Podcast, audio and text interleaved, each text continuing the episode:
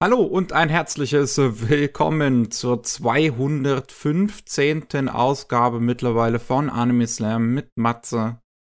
Servus. Und mir, Miki. Hallo.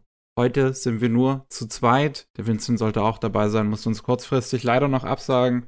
Manchmal spielt das Leben einen Streich mit einem. Aber so ist es. Dafür haben wir zehn tolle Filme immer noch dabei, über die wir heute sprechen wollen in dieser, ähm, ja, diesem Themenpodcast, wo wir über Ghibli reden wollen. Ähm, die Idee kam entsprechend, weil ja gerade der neueste Ghibli-Film, der neueste Miyazaki-Streifen in den Kinos läuft, in den japanischen. Mal sehen, ob es diesmal der letzte ist. How Do You Live ist er, glaube ich, zuerst getauft worden. Mittlerweile hat er auch einen offiziellen englischen Titel, aber der fällt mir gar nicht mehr ein. Der ist ganz anders. Ja, echt? Ähm, ja, der englische Titel ist ganz anders. Ähm, oh ja, ich sehe es. The Boy and the Heron. Genau, The Boy and the Heron, richtig, stimmt. Ja. ja. Der das Junge und der, wie sagt man? Reiher. Ja, das ist der offizielle englische Titel. Ähm, ja, über den Film wissen wir halt leider außerhalb Japans noch nicht so viel. Mhm. Die Japaner wissen ihn, weil sie ihn gesehen haben und wir wissen alle nichts, weil wir nicht in Japan wohnen äh, und sie keine Trailer veröffentlicht haben. Ähm, deswegen müssen wir immer noch nur spekulieren, was das ist anhand der ganzen Reviews und sonst was, die Leute schon geschrieben haben kann man sich vielleicht versuchen, ein Bild zu machen, aber so richtig was vor Augen habe ich noch nicht, weil ich habe wortwörtlich nichts vor Augen von diesem Film. Ja. Äh. Basiert ja auf einem Roman, aber auf einem japanischen Roman. Und ich weiß ja. gar nicht, äh, ist der übersetzt irgendwie außerhalb von Japan? Da der so alt ist, könnte ich mir das fast vorstellen, falls der irgendwie eine gewisse kulturelle Relevanz hat. Hm, 1937. Äh, der scheint übersetzt zu sein, ja. Ich glaube, ich, okay. ja genau, ich finde hier eine englische Ausgabe auf, auf Amazon, schlägt mir zumindest gerade eine vor. Ja. Aber ja, wie es bekannt ist von Ghibli, ist es ein eher Jugendromanartiges Gerät. Der Ghibli ist für viele Dinge bekannt, aber besonders auch, dass ihr Zielpublikum meistens äh, nicht völlig Erwachsene sind, sondern eher jüngere. Nicht unbedingt immer Kinder, obwohl es sind auch ein paar Filme dabei, die sind an Kinder gerichtet, äh, aber meistens eher so die, die, die schonen Generationen. Sagen, ne? in der Regel sind die Filme schon eher auch für eine, für, für die gesamte Familie eigentlich. Mhm, das auch. Ähm, Ach ja, ach ja. Ich habe mir dann den Kopf gemacht, wie wir anfangen könnten. Mal auf jeden Fall wollte ich das Ganze chronologisch präsentieren. Ich wollte aber jetzt nicht unbedingt mit, ähm, mit Naushika anfangen, weil es auch davor noch ein paar wegweisende Werke für unsere Ghibli-Köpfe gab. Genau. Und ähm, umso mehr ich dann recherchiert habe, umso mehr ist mir aufgefallen, eigentlich könnte man fast einen ganzen Podcast machen, der sich nur quasi mit Prä-Ghibli befasst, weil es ja letzten, weil es da doch sehr, sehr viel letzten Endes gibt. Es gibt die ja, Lupin-Episoden. äh, also es gibt die Lupin-Episoden sowohl von äh, Miyazaki wie auch von Takahata. Es gibt die ganzen ähm, Nippon Animation, also die Takahata-Sachen, äh, wie Heidi und Green Gables und Tom Sawyer. Ähm, oder den ersten Film, auch den Takahata in den 60ern bereits gemacht hat, Toei Animation noch. Ähm, Horus. Ja, das ist auch ein ziemlich guter Film. Ein bisschen schräg, aber ähm, besonders animationstechnisch ist der für die Zeit absolut umwerfend. Der ist die Jahre voraus seiner Zeit. Den habe ich auch noch auf meiner Liste, falls ich irgendwann mal ein Video dann doch noch mache, wo ich noch mal ein bisschen mehr reintauche in die ganze äh, Prä-Ghibli-Thematik. Vor allem wollte ich mir den auf jeden Fall auch noch angucken. Jetzt bin ich nicht dazu gekommen. Gerade ist mein Kopf sehr viel voll mit Yu-Gi-Oh! Das werden wir, das werden wir dann beim 216. Mal sehen. Äh, beim 216. Anime Slam Podcast. Jetzt besprechen wir aber zehn Filme. Und in diesen zehn, das sind die ersten, das sind drei Prä-Ghibli-Filme angefangen mit Die Abenteuer des kleinen Panda, so heißt er bei uns. Ähm, dann Lupin, Schloss von Cagliostro oder Hardyman packt aus oder wie auch immer oh, das hieß. Teilt aus, teilt aus. Teilt ja. aus, ja. Gott im Himmel. Ach ja. Ähm, und Nausicaa natürlich, der, ähm, wie man gerne vergisst, noch gar nicht bei Studio Ghibli gemacht worden ist, äh, sondern bei Studio Topcraft, die ja dann äh, im Prinzip das Ghibli-Team aber eigentlich schon mal versammelt haben für eine Produktion. Und es so zu der äh, Gründung von Ghibli kam. Aber das Ganze können wir vielleicht versuchen, ein bisschen chronologisch äh, auch noch anzugehen. Also den ersten Film, wie gesagt, den ich rausgesucht habe, über den wir reden ähm, sollten, ist die kleinen, die, die Abenteuer des kleinen Panda. Ähm, aus 1972 beziehungsweise 73, das sind nämlich zwei Kurzfilme eigentlich, die in der internationalen Fassung dann halt zur Spielfilmlänge zusammengeschnitten worden sind. Mhm. Und ähm, die sind von Takahata Regie geführt und T Drehbuch teilweise geschrieben von Miyazaki. Auf jeden Fall ist er ähm, als der, der ähm, Ideengeber dafür gecredited. Das ist dann gemacht worden bei Tokyo Movie Shinsha, nachdem die beiden von Toei abgehauen sind. Also Takahata und Miyazaki und noch ein paar andere, weil die alle mit den Arbeitsbedingungen bei Toei Animation nicht zufrieden gewesen sind. Mhm. Miyazaki war auch der Anführer oder der, der leitende Kopf von einer Gewerkschaft quasi für bessere Arbeitsbedingungen bei Toei. Ähm, das war dann zu der Zeit von den ganzen Studentenprotesten. Da war auch sehr politisch unterwegs gewesen. Ich meine, ist er heutzutage auch teilweise immer noch. Er sagt es ja, nur ja. meist nicht so viel und nicht so offen. Er ist halt nicht so oft vor der Kamera. Ähm, und ähm, ja, aber damals sehr anti-amerikanisch auch unterwegs gewesen, ist heute im Prinzip teilweise noch immer. Beide sind eigentlich sehr, ja, sozialistisch geprägt. Das sieht man auch in vielen der Anime, finde ich. Ähm, aber Panda, Panda ist dann, ja, gar nicht so politisch, ist auch gar nicht so besonders eigentlich im Inhalt. Nee, nee, nee, nee. Das ist schon, also ich glaube, das ist von den meisten Sachen, wo er dran gearbeitet hat, am eindeutigsten für ganz junge Kinder gedacht, ja. das Gerät. Ich meine, äh, wo er das gemacht hat oder dann mehr mitgemacht hat, äh, Takahata und Ghibli, waren die beiden schon äh, zehn Jahre mindestens dabei, ja. Sachen zu machen. Ne, die waren, bevor der erste Anime im Fernsehen eigentlich anlief mit Astro Boy, ne, waren die schon am Zeugs machen, an einem Animationen machen. Das ist ein Ding, ne? Mhm. Ja, der Miyazaki ist ja mittlerweile ja über die 80. Takahata ist ja schon vor ein paar Jahren leider verstorben. Ähm, aber beide haben halt eine sehr, sehr große Historie mit sich gezogen. Und Panda Go Panda ist dabei so ein Film, der schon sehr viel Ghibli-DNA aber in sich trägt. Der sieht ja. fantastisch aus, muss man einfach mal sagen. Der ist von 1972 beziehungsweise 73, wie ich eben schon mal gesagt habe. Aber wenn man den sich so anschaut, dann hinter einer OVA oder so aus den 90ern unbedingt, würde der jetzt nicht so weit hinterherstehen oder eine TV-Produktion aus den 90ern. Ja, Weil das liegt gute aber auch, Animation altert einfach nicht. Ja, es liegt aber auch an dem Stil, ne?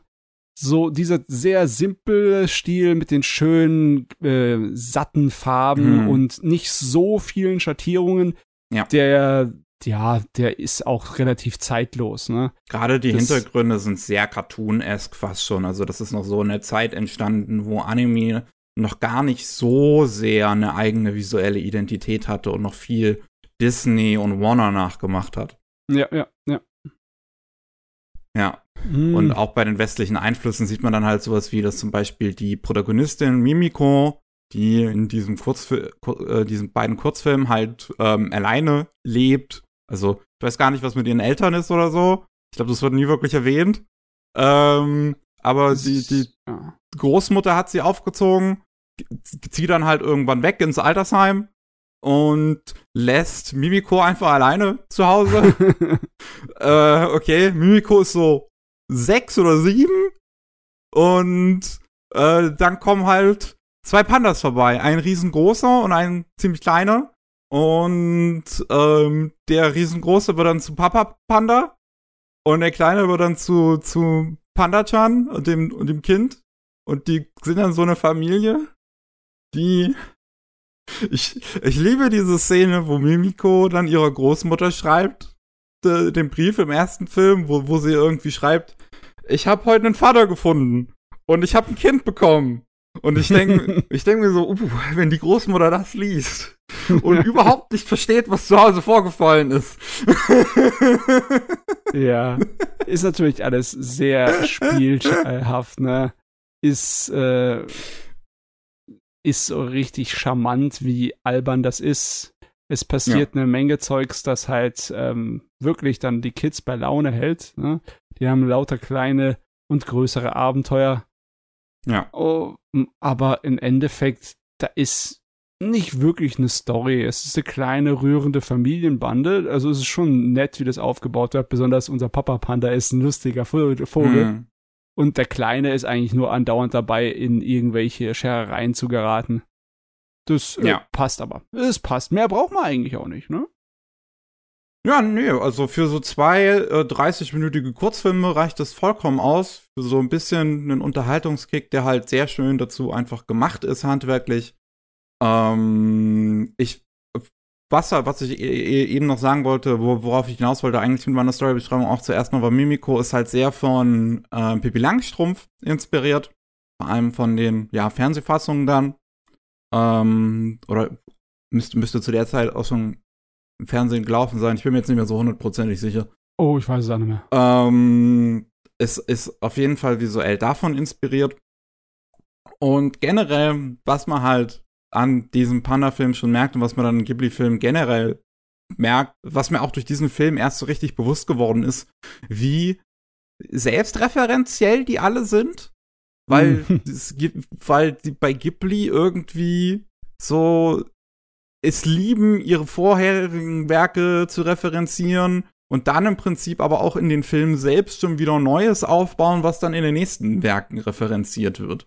Also hier in Panda Go Panda, das ist der englische Titel, ähm, haben wir das, das, das ähm, Ende vom ersten Film referenziert zum Beispiel das Ende von Horus, wenn sie in die Sonne gehen.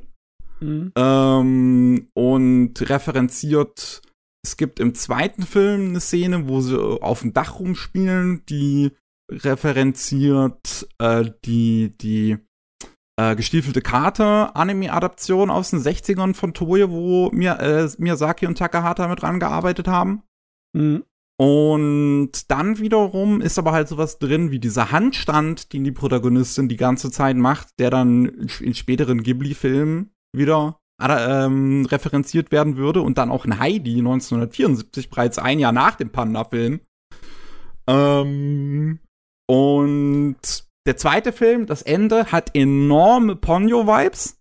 Wenn alles, wenn, wenn die Stadt überflutet wird und sie ja, da ja. Äh, ähm, mit, mit auf einem Bett da drin rumschwimmen und ja, wo so dann rumpaddeln, ne? ja, wo so rumpaddeln und auch der Zug der dann ins Wasser fährt und aus dem Wasser wieder fährt, hat dann enorme Spirited Away Vibes. Ja. Ähm, äh, der, der, und natürlich die ganze Prämisse, also von, von vielen ähm, Anime-JournalistInnen wird halt gerade die Sache mit dem großen Panda stark als ja Vorgänger für Totoro gesehen. Ja, da sind auch einige Bilder drin, wo du meinst, es wäre die erste äh, Blaupause für die Totoro-Filme. Das ja. Haus, in dem die wohnen, das umgeben ist von dem Wald, ne? Mhm. Wie das, äh, ja, nicht nur das Design, sondern auch wie es in Szene gesetzt wird, hat einem schon äh, ein gutes Stück an Totoro erinnert. Ne? Es gibt dann auch in Totoro einige direkte Anspielungen an äh, Panda Go Panda, wie halt äh, die Animation, wo das Mädchen auf Totoro draufspringt, passiert genau so in Panda Go Panda, wo der kleine Panda auf den großen Panda draufspr draufspringt. Mhm. Ähm, und am Anfang von Totoro gibt es auch eine Referenz, wo ein ähm, Polizist auf einem Fahrrad an dem Haus von den Hauptfiguren vorbeifährt und eine der Hauptfiguren sagt, ich könnte schwören, das wäre ein Panda gewesen. Das ist, ja, es ist lustig, weil die ganze, man könnte sie Ikonografie sogar nennen, hm. die sich durch die Werke der, äh, der Schaffer dann durchzieht, die wurde ziemlich früh dann sozusagen der Grundstein für gelegt. Ja. Sieht man dann auch in so den äh, Serien wie Future Boy Conan. Oh, absolut, so ja. viele Szenen. Was man auch hätte hier in dem Podcast mit erwähnen können. Ähm, Ja, ist halt kein Film, ne? Also, Ja. Aber ja, äh, äh, sehr viele von den Sachen aus den 70ern, da siehst du schon eine ganze Menge drin, das dann zum Markenzeichen von Ghibli später werden wird. Richtig, ja. Ähm, Im ersten Film, finde ich, gibt es auch eine ganz tolle kurze Sequenz, wo eine Kamera über eine Menschenmenge drüber fährt, wo die beiden Pandas wieder im Zoo sind, was ich auch einen tollen äh, Gag äh, finde, wie der aufgelöst wird. Mhm. Ähm, und in dieser Menge sieht man einen Haufen Leute, die an dem Anime halt mitgearbeitet haben. Ähm, da, äh, und, und Lupin sieht man da drin und Jigen, die verstecken Mhm. sich auch in dieser Menschenmenge, weil ähm, die Leute halt auch zum gleichen Zeitpunkt an dem Lupin-Anime gearbeitet haben. Ähm, und was ich da halt interessant auch finde, ist halt irgendwie, das Ding ist jetzt 50 Jahre alt und wir sehen darin, wie äh, Takahata und auch Miyazaki sich selbst auch quasi drin verewigt haben. Und das ist, ich muss gerade mal gucken, ob ich, ob ich das finde und dir das schicken kann, die Szene. Und ob du dann, äh, dann können wir Suchbild spielen, dann kannst du mir sagen, wer da von Miyazaki und Takahata ist. Äh, ja, ich, ich glaube, auf Sakugaboro sehe ich jetzt gerade nicht die Szene, oder? Das ist auch keine wirklich animierte Szene. Das ist eine Kamerafahrt, ähm, die einfach nur über eine Menschenmenge drüber geht. Ah ja, okay, okay. Äh, okay, wie kann ich dir das Bild einfach schicken? Hast du noch Discord auf? Habe ich auf. Okay, dann schicke ich dir via Discord. So. Und das, das finde ich so ähm, spannend zu sehen. Also du siehst auf diesem Bild einmal halt Jigen und Lupin links. Ja, ja. Ähm, und jetzt, jetzt, jetzt, kannst du mir vielleicht kurz sagen, was denkst du, wer davon? Also Miyazaki und Takahata sind beide auf dem Bild drauf. Meinst du, die erkennen zu können? Mm, Vor 50 Jahren. äh, das ist ein bisschen schwer. Ich habe schon Bilder von Takahata und so in meinem Ja. Kopf. Ich habe auch eher Ja. moderne Bilder halt im Kopf, deswegen habe ich auch ein bisschen gebraucht. Äh, von der Mitte, ein bisschen weiter rechts oben, der mit den zuhenden Augen und den Schmunzeln im Gesicht, würde ich jetzt, äh, hätte ich als erstes gesagt, wer Takahata, ne? Äh, habe ich auch als erstes gedacht, aber Takahata hat Haare. Okay, ja, wie gesagt, ich habe manche Bilder im Kopf. deswegen, ähm, oben links ist Takahata, auch mit einem sehr ähnlichen Gesicht, deswegen hast du da wahrscheinlich so dran gedacht. Ah ja, okay. Ähm, und unten, ähm, auf gleicher Linie im Prinzip, unten Mit links Brille. mit der Brille, das Ja, ist ja. Miyazaki mit seinem Sohn, mit Goro auf der Schulter. Ja. Was Also ich auch Miyazaki- sehr ja. putzig finde, weil da ist halt Goro noch ein kleines Kind und heute ist es auch schon ein älterer Filmemacher. Ja. ich meine, Miyazaki mit der dicken Brille, das habe ich eher erkannt, weil ähm, tatsächlich äh, hat er jetzt äh, in seinen späteren Jahren immer geschmackvollere Brillen gemacht. Aber zu der Zeit, wo ich zum ersten Mal von ihm Filme in mir reingezogen habe und auch äh, Making-ofs, wie zum Beispiel zu Mononoke, da hat er eine Brille gehabt, weißt du, so richtig dicke schwarze Gläser, mit dem du einen erschlagen könntest mit dem Ding. Deswegen habe ich mir, ja, ja, das hat gepasst in meinem Kopf. Ne? Ja, ich finde ich find das halt auch irgendwie ich finde es sehr putzig halt zu sehen, dass sie sich da se- selbst drin verewigt haben und halt einfach mit dieser zeitlichen, mit diesem zeitlichen Unterschied, so dass das vor 50 Jahren war. Das ist so krass einfach. Hm. Ja, ist echt Ah. schwer vorzustellen. Da war ich noch zehn Jahre lang noch gar nicht auf der Welt. Ich war da auch noch ein paar Jahre lang nicht auf der Welt. Ja. Ja. Oh Mann, oh Mann. Ähm, aber wenn wir in den 70ern bleiben, dann kommen wir zu einem Film, den Miyazaki dann Regie geführt hat. Ende der 70er. Und zwar das Schloss von Cagliostro. Der zweite Lupin-Spielfilm. Ähm, ich habe den jetzt zum ersten Mal gesehen. Mhm. Äh, und ich fand ihn gut. Der hat mir wirklich gefallen. Der hat so eine tolle Energie, der ist so spaßig. Ich habe mir das äh, mit der deutschen Synchro angeschaut, die 2004 dann nochmal neu gemacht ist, weil die alte wird ja auf die alte Version ein bisschen geschnitten war und Ja, äh, halt Hardiman. ich habe die nie gesehen, die Hardiman-Fassung. Ich habe nur gelesen, dass wirklich viel rausgenommen wurde aus der. Das kann Was? ich mir nur vorstellen bei Deutschland, ja.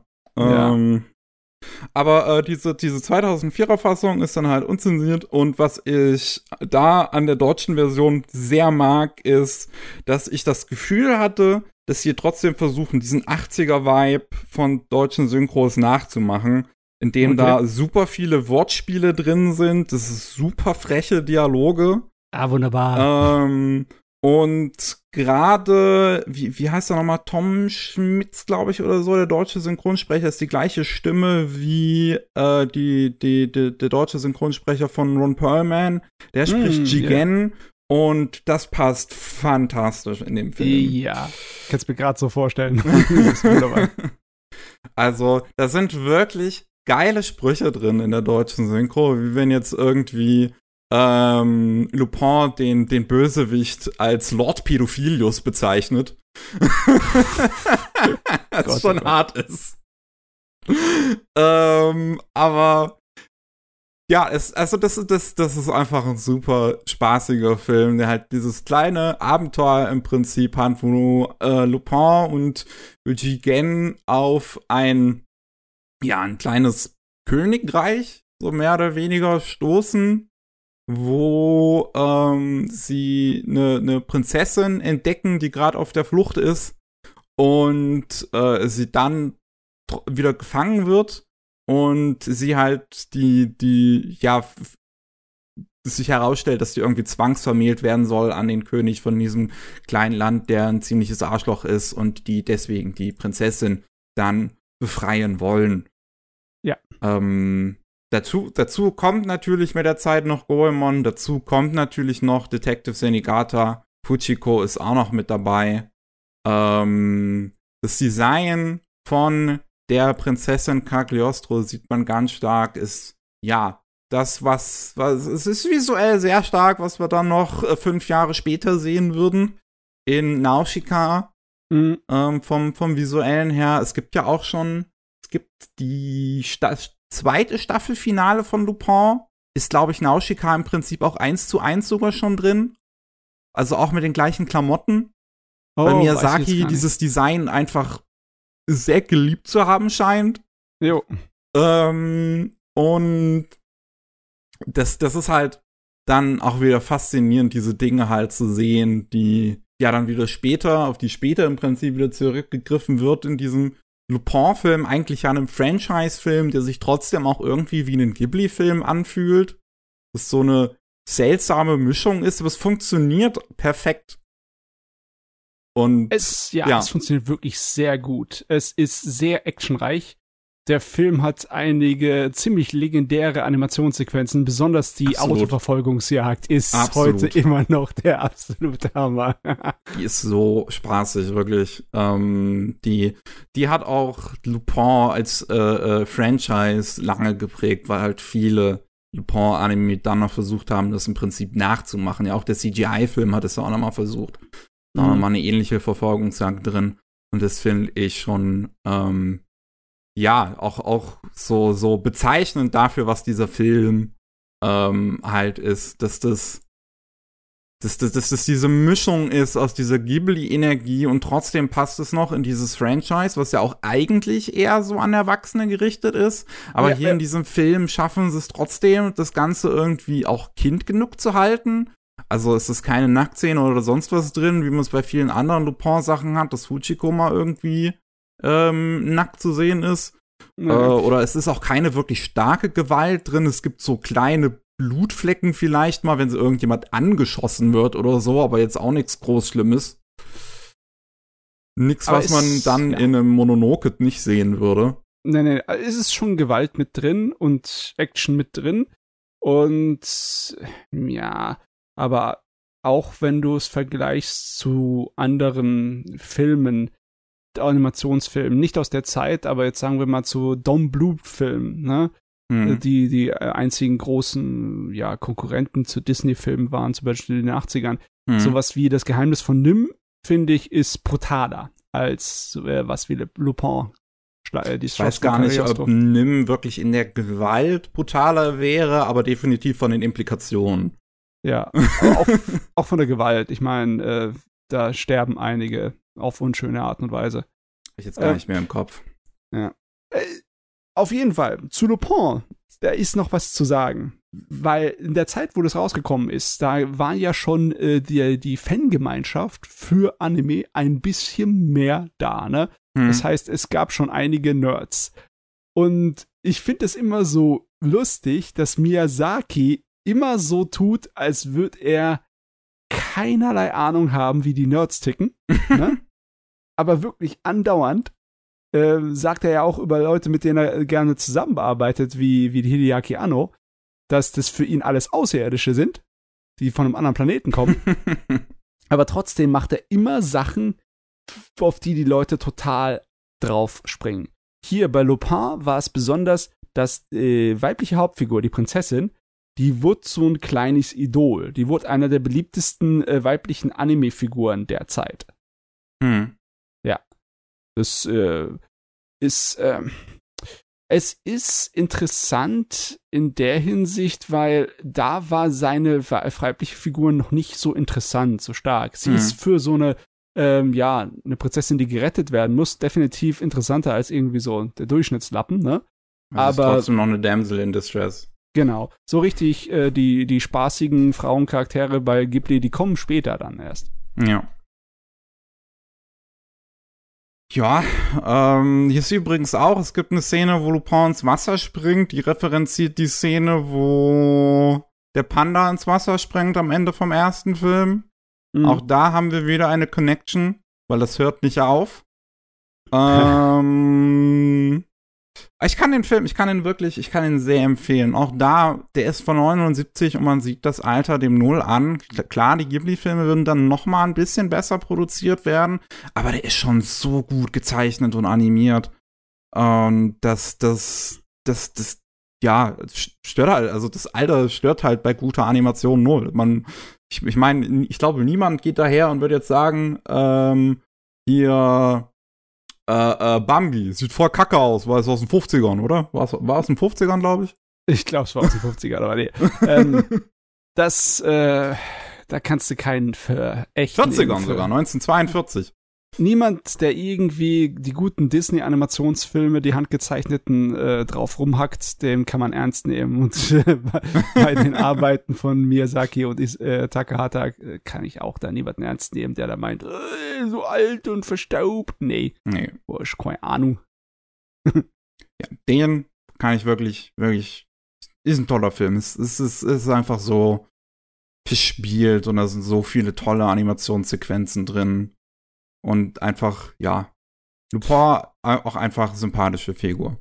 Ja, ist. Ich mag ist, Lupin ist generell. Auf jeden Fall, meiner Meinung nach, immer noch der beste Lupin-Kinofilm.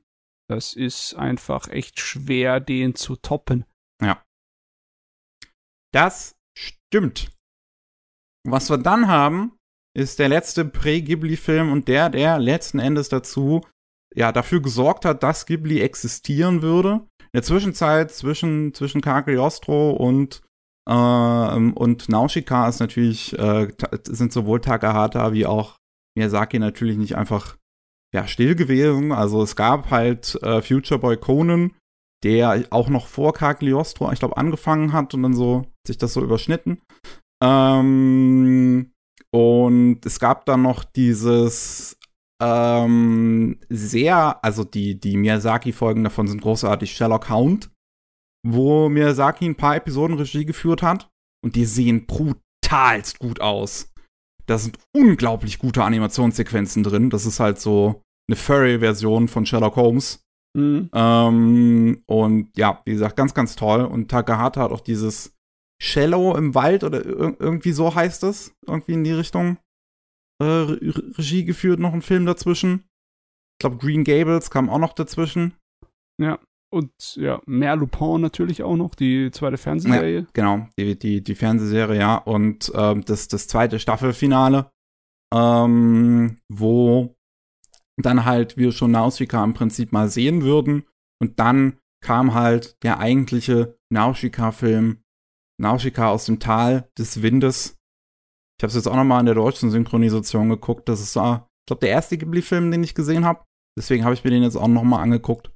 Ähm, und da sagen die mal Nausicaa, was ich früher auch gesagt habe, aber was einfach scheiße anhört. Ja, ähm, ich habe mich einfach nur an der japanischen irgendwann mal orientiert. Das erste Mal, wo ich gesehen habe, habe ich auch nicht gewusst, wie ich es aussprechen sollte. Keine Ahnung gehabt. Äh, aber da in der japanischen heißt es einfach Nausicaa und Ende Ja. Gelände. Passt. Ach ja, Nausicaa 1984 noch bei dem Studio Topcraft gemacht. Ist dann auch fast schon eines ihrer letzten Anime somit gewesen. Es war ein sehr kurzlebiges Studio, wo die ganzen Ghibli-Leute sich einmal versammelt haben und dann gemerkt haben, wir können damit mit dem, was wir machen, finanziell erfolgreich sein. Also machen wir unser eigenes Studio und unser eigenes Ding. Ähm, und mittlerweile gehören ihnen ja auch die Rechte an Nausicaa. Deswegen, wenn man ähm, auf Netflix ja auch geht, wo es äh, das mit den ganzen anderen ähm, Ghibli-Filmen gibt, kommt auch am Anfang das Ghibli-Logo. Äh, ich, auch wenn ich ihn jetzt ein zweites Mal gesehen habe, das erste Mal, als ich ihn gesehen habe, dachte ich mir, ist nett. Und jetzt das zweite Mal, wo ich ihn gesehen habe, dachte ich mir immer noch, ist nett. Ich kann dem nicht so viel abgewinnen, obwohl ich den interessant finde. Weil die Welt ist interessant.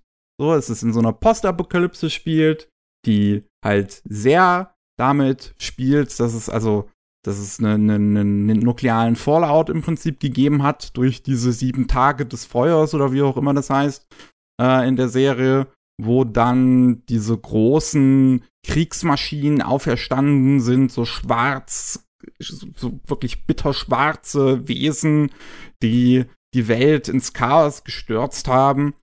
Und ähm, ja, das, deswegen alles aussieht wie nach so einem nuklearen Fallout. Also alles ist, ist Wüste und die, die Pflanzenregionen, die es noch gibt, sind total alle zugewachsen, auch mit riesigen Insektenwesen drin und alles ist irgendwie mutiert. Äh, gleichzeitig ja, haben wir eine Geschichte im Prinzip über Mensch und Natur, aber auch eine Antikriegsgeschichte, wo die Menschen sich, obwohl sie sich einmal schon fast ausgelöscht haben, immer noch um das bisschen kämpfen, was ihnen jetzt noch bleibt. Ja. Also diese Gegenüberstellung von Industrialisierung und Naturverbundenheit ist da schon sehr stark und nicht, also es, es ist nicht so subtil. Ne? Ja. Ja. Das auf jeden Fall. Äh, der Film ist halt für mich persönlich, für mich subjektiv, äh, der trifft halt all genau die Punkte, die ich mag. Ne? Für mich als so ein Science-Fiction, Fantasy und Rollenspiel-Fan ist da so viel drin, wo ich einfach nur denke, oh, ist das cool. Dieser Charakter, Mhm. der ist so genial designt und der benimmt sich so genial. Und das passiert mir andauernd da drin. Das Design der äh, Technologie finde ich durchgehend super geil. Das Design Das ist auch generell Welt, etwas, was Miyazaki halt so gut kann, dieses, dieses äh, Flugzeugdesign und alles. Ja, ja, ist der Ähm, Wahnsinn. Das, das, ich, f- ich finde, äh, dieses, dieses kleine Teil, auf dem Nausicaa auch immer durch die Gegend fliegt, Ihr Gleiter. der, ja. der Gleiter, das ist schon cool und die Flugzeuge und alles ist so inti, also so, so detailliert, du, durchdacht und designt. Und das ist so, das, das finde ich halt, ist dieses, diese schöne, ähm, wie, wie nennt man es, dieses schöne, also dass, dass, dass, dass Miyazaki gleichzeitig halt Antikriegsfilme macht und dann Kriegsmaschinen so detailliert darstellt. Ähm, so ein schönes Paradoxon, genau. Ja, das, genau. Das Wort hat das mir ist, gefehlt. Das ist der Grund, warum er dann bei den Nerds so richtig ankommt, weißt du? Weil ein ganz großer Teil von der, zumindest zu der Zeit auf jeden Fall noch, von den Nerds waren halt auch äh, Leute, die in äh, verrückt Fanat waren in die ganze Kriegssachen Die. Ne? Militärnerds, ja. Ja, ich meine, ist man ja auch als kleines Kind gerne. Man findet so Jagdflugzeuge und Flugzeugträger. Es wird immer ganz toll. Und U-Boote und allem möglichen Kram. Und ja, äh, die sehen das und dann denken sie auch so, wow, der ist einer von uns. Mhm. ich meine, wenn man Nausicaa sich anguckt, ne, das ist für so Rollenspiel- und Fantasy-Fans äh, gefundene Fressen. Ist, Hm. ist äh, so gut durchdacht, ist auch, es ist ja auch eine Heldengeschichte. So, ähm, ja, es am Ende wandelt sich schon zu so einer Messias-Geschichte, aber das ganz, die typischen Sachen wie Prophezeiung und alles Mögliche sind Mhm. da schon mit drin, ne? Also tut es alles da abdecken. Am, Ja. am besten gefällt mir halt immer noch die Vorstellung von, äh, die Natur schlägt zurück auf eine ganz heftige Art und Weise, so dass die, die Wälder sind äußerst tödlich, weil sie Giftwolken verbreiten, wo die Menschen nicht leben können. Und wegen den extrem stark mutierten Wesen da drin, den Insekten, die ähm, selbst an sich fast nicht zu bezwingen sind. Und wenn du es wagst, eins zu stehlen oder zu töten, dann äh, wirst du von einem Schwarm von solchen Rieseninsekten gleich angegriffen. Also das Mhm. ist äh, im Endeffekt ist es die größte Bedrohung dieser Welt. Und ja, Leute, die damit, ähm, naja, die das vernichten wollen oder die damit äh, unverantwortlich umgehen mit, die machen den ganzen Müll. Die machen den ganzen Unsinn, der dann die Story hier ins Laufen bringt. Ne? Weil ansonsten, unser Hauptcharakter ist äußerst, äh, ja, schlau und äh, gut dazu in der Lage, mit der Natur zu leben. Das ist ja ihre, Mhm. ihre Hauptfähigkeit, ne? Sozusagen so mit den Insekten und mit der Welt da sich sozusagen anzupassen. Und das ist irgendwie, ja, das ist das Thema. So Anpassungsfähigkeit, Progressivität, ne? Im Vergleich zu dem, der alten Industriekomplex-Vorstellung im Sinne von wegen, wir müssen das mit unserer technologischen Macht regeln, das Problem. Und das Problem regeln wir, indem wir einfach diese neue giftige Natur auslöschen wollen, ne? Ja. Passiert natürlich Ja, mein- nicht. ein, Problem, was ich, was ich halt auf einer Ebene so ein bisschen habe. Ich finde Nausicaa ist ein bisschen zu perfekt. Einfach als Charakter. Sie hat, Sie ist ein bisschen Mary Sue, ja. ja, also da ist wirklich wenig so an ihr dran, was sie mal irgendwie falsch macht und selbst Spoiler, I guess, aber wenn, selbst wenn sie am Ende stirbt, sie wird ja wiederbelebt von den ganzen Insekten und äh, wie du es wie du's eben schon nanntest, so ein bisschen Messias-mäßig am Ende, was so ein bisschen ein bisschen too much einfach ist. Ja, Das es hätte jetzt nicht unbedingt sein viel. müssen. Ja, es ist ein bisschen viel, wenn du hier Jesus Christus wärst, ne? Ähm, äh, ansonsten, ich finde die Musik in dem Ding fantastisch. die Musik ist geil. Ja, weil das halt Musik wirklich ist so, so- ja, so, so Science-Fiction Po- Pop so ein bisschen ist, im Prinzip. Ja, hat Ähm, aber auch so eine komische äh, Art von so Kinderliedartig, aber so ein bisschen bedrohlicher, so ein bisschen Ja, äh, Fantasy-Horror-mäßig drin. Joe Hisashi, der King. Mhm. Da hat's angefangen, dass man einfach äh, Ghibli-Filme nicht mehr wirklich von der Musiklandschaft trennen kann, weil das ist Ja. ein, ein, ein ganz großer Grund, warum diese Dinger wirklich gut funktionieren. Besonders auch für mich persönlich funktionieren. Ich meine, wenn ich die Musik nicht so mögen würde, dann würde ich die Filme nicht so toll finden. Hm. Visuell ist der Film halt auch fantastisch. Also, wir haben die, die Designs schon gesprochen, aber natürlich, wie auch bei jedem anderen Ghibli-Film, sind hier auch ähm, starke Animationen drin. Gerade der ganze Flugkampf, ähm, so gegen Ende auch des Films, äh, finde ich sehr, ja, faszinierend in Szene gesetzt. Ähm, Aber ich Aber muss ja. sagen dazu, irgendwie von der Anzahl der Frames, von der Anzahl der äh, Szenen, die extrem flüssig animiert sind, fand ich, dass Lupin mehr hatte. Irgendwie der sein, Stil, ja. der Stil in Nausicaa erinnert mich viel mehr an sowas wie ähm, Future Boy Conan. hm. Das Ich ist sehe auch, was du Limited meinst, wenn ich mir Animation. auch nochmal Trailer gerade durch, durchgucke. Das ist, also ich finde auch, das ist wahrscheinlich relativ absichtlich. Dieses Limited Animation. Das passt auch dazu, meiner Meinung nach. Es sind halt auch viele Figuren so und also viele Shots und Szenen sind so so in Szene gesetzt, dass da im Prinzip nicht viel wirklich neu neu animiert wird. Also es wird in dem Sinne animiert, dass halt es von links von von rechts nach links oder von links nach rechts irgendwie über das Bild läuft, aber dabei nicht noch in, in, in neuen Frames gezeichnet wird. Ja. Ähm, viele, also gerade wenn die, wenn die Insekten oder so ähm, durch das Bild gehen, dann siehst du halt, wie diese einzelnen Teile des Körpers sich nur durch, durch, halt nicht durch neue Frames animieren, sondern halt einfach nur von äh, zur Seite geschoben werden. Ja, ja. Was, was aber dadurch, wie die gezeichnet sind, auch funktioniert. Also stört nicht. Ja, ja, das mit Perspektive und äh, Entfernung und allem wird dann äh, gearbeitet, so dass es funktioniert. Es liegt auch daran, dass es ein alter Film ist und das sind halt Techniken des, mhm. ähm, des Animationstisches, ne?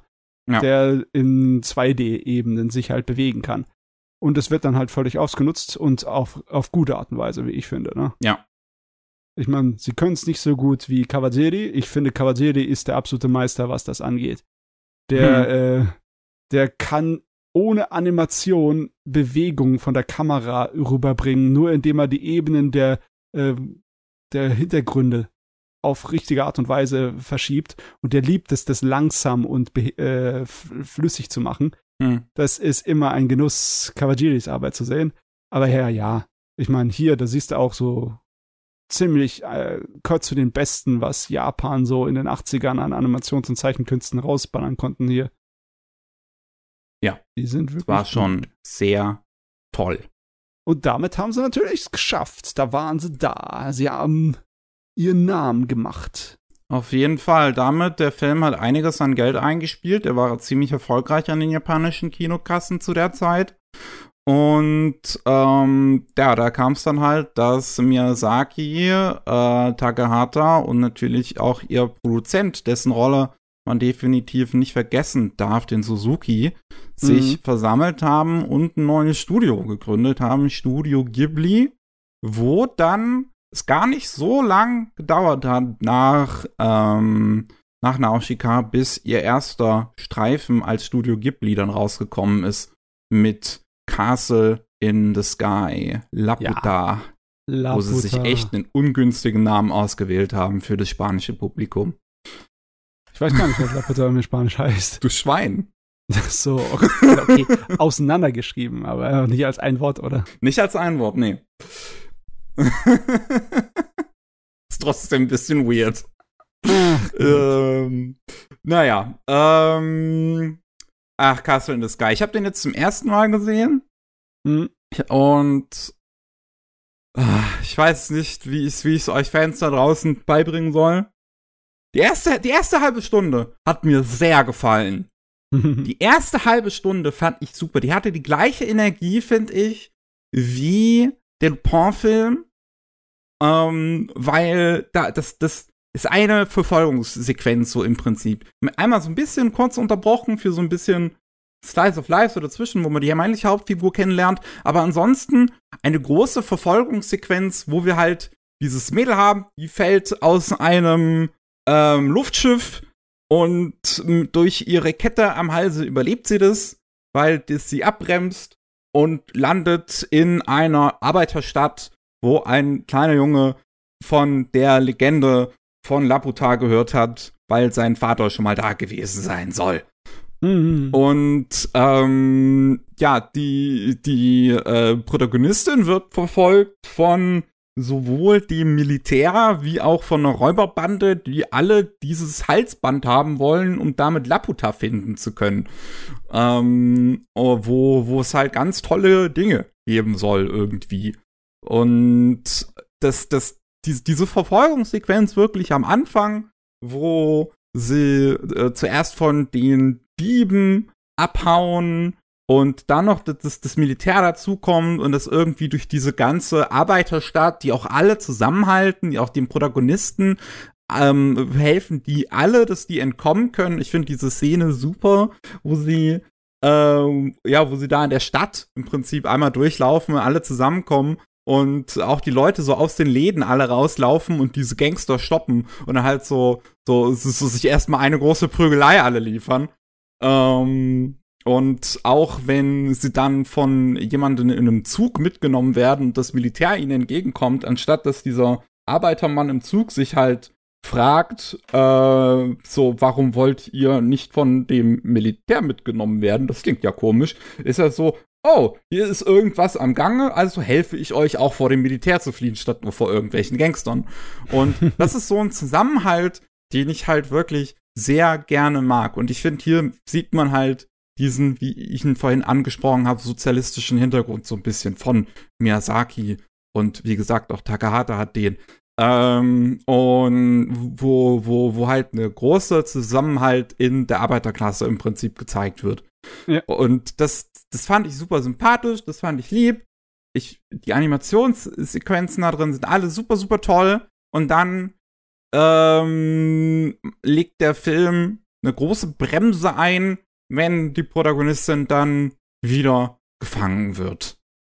Und ab da hat mich der Film leider stark verloren. Weil es da so eine 0815 Fantasy-Erzählung wird, von wegen, wir finden irgendeinen geheimen Ort.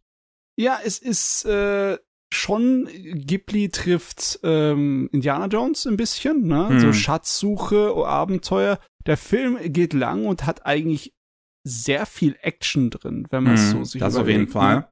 Ne? Ja. Und er, ihm fehlt nur ein kleines bisschen was von der Magie, die andere Ghibli-Filme haben, von dem großen Charme. Er ist zwar von, also meiner Meinung nach, durchweg sehr kompetent gemacht. Ich äh, finde den Bösewicht, finde ich spaßig. Ich finde die Designs wieder spaßig, wenn wir dann später bei der Insel sind, bei Laputa und den einem Golem-Roboter besonders. Mhm. Und ja, Charaktere und Animationen sind durchgehend äh, was Feines. Also da ist man, langweilig wird einem da nicht. Nur ähm, im Vergleich zu anderen Ghibli-Filmen ist irgendwie so das ganz Besondere nicht dabei, ne? Ja. Ich finde den halt wirklich, das ist, das ist wenn man einen Abenteuerfilm halt sehen will, dann sieht man hier halt einen, der auf jeden Fall kompetent gemacht ist, aber an dem ich sonst inhaltlich nichts mit abgewinnen kann. okay, so schlimm ist es bei mir nicht. Ich finde es schon cool. Es ist halt nur, ähm, es ist halt keine 10 von 10 oder 9 von 10, es ist halt nur eine 8 von 10 für mich. ne? Ist halt, ist, ist ähnlich wie so ein Indiana Jones Film gucken. Ne? Man hat seinen Heidenspaß, aber es ist nicht so, als ob das einen bei einem groß noch hängen bleibt, wo du denkst, oh, ich würde mich gerne in Träumen in meinem Kopf verlieren in dieser Welt.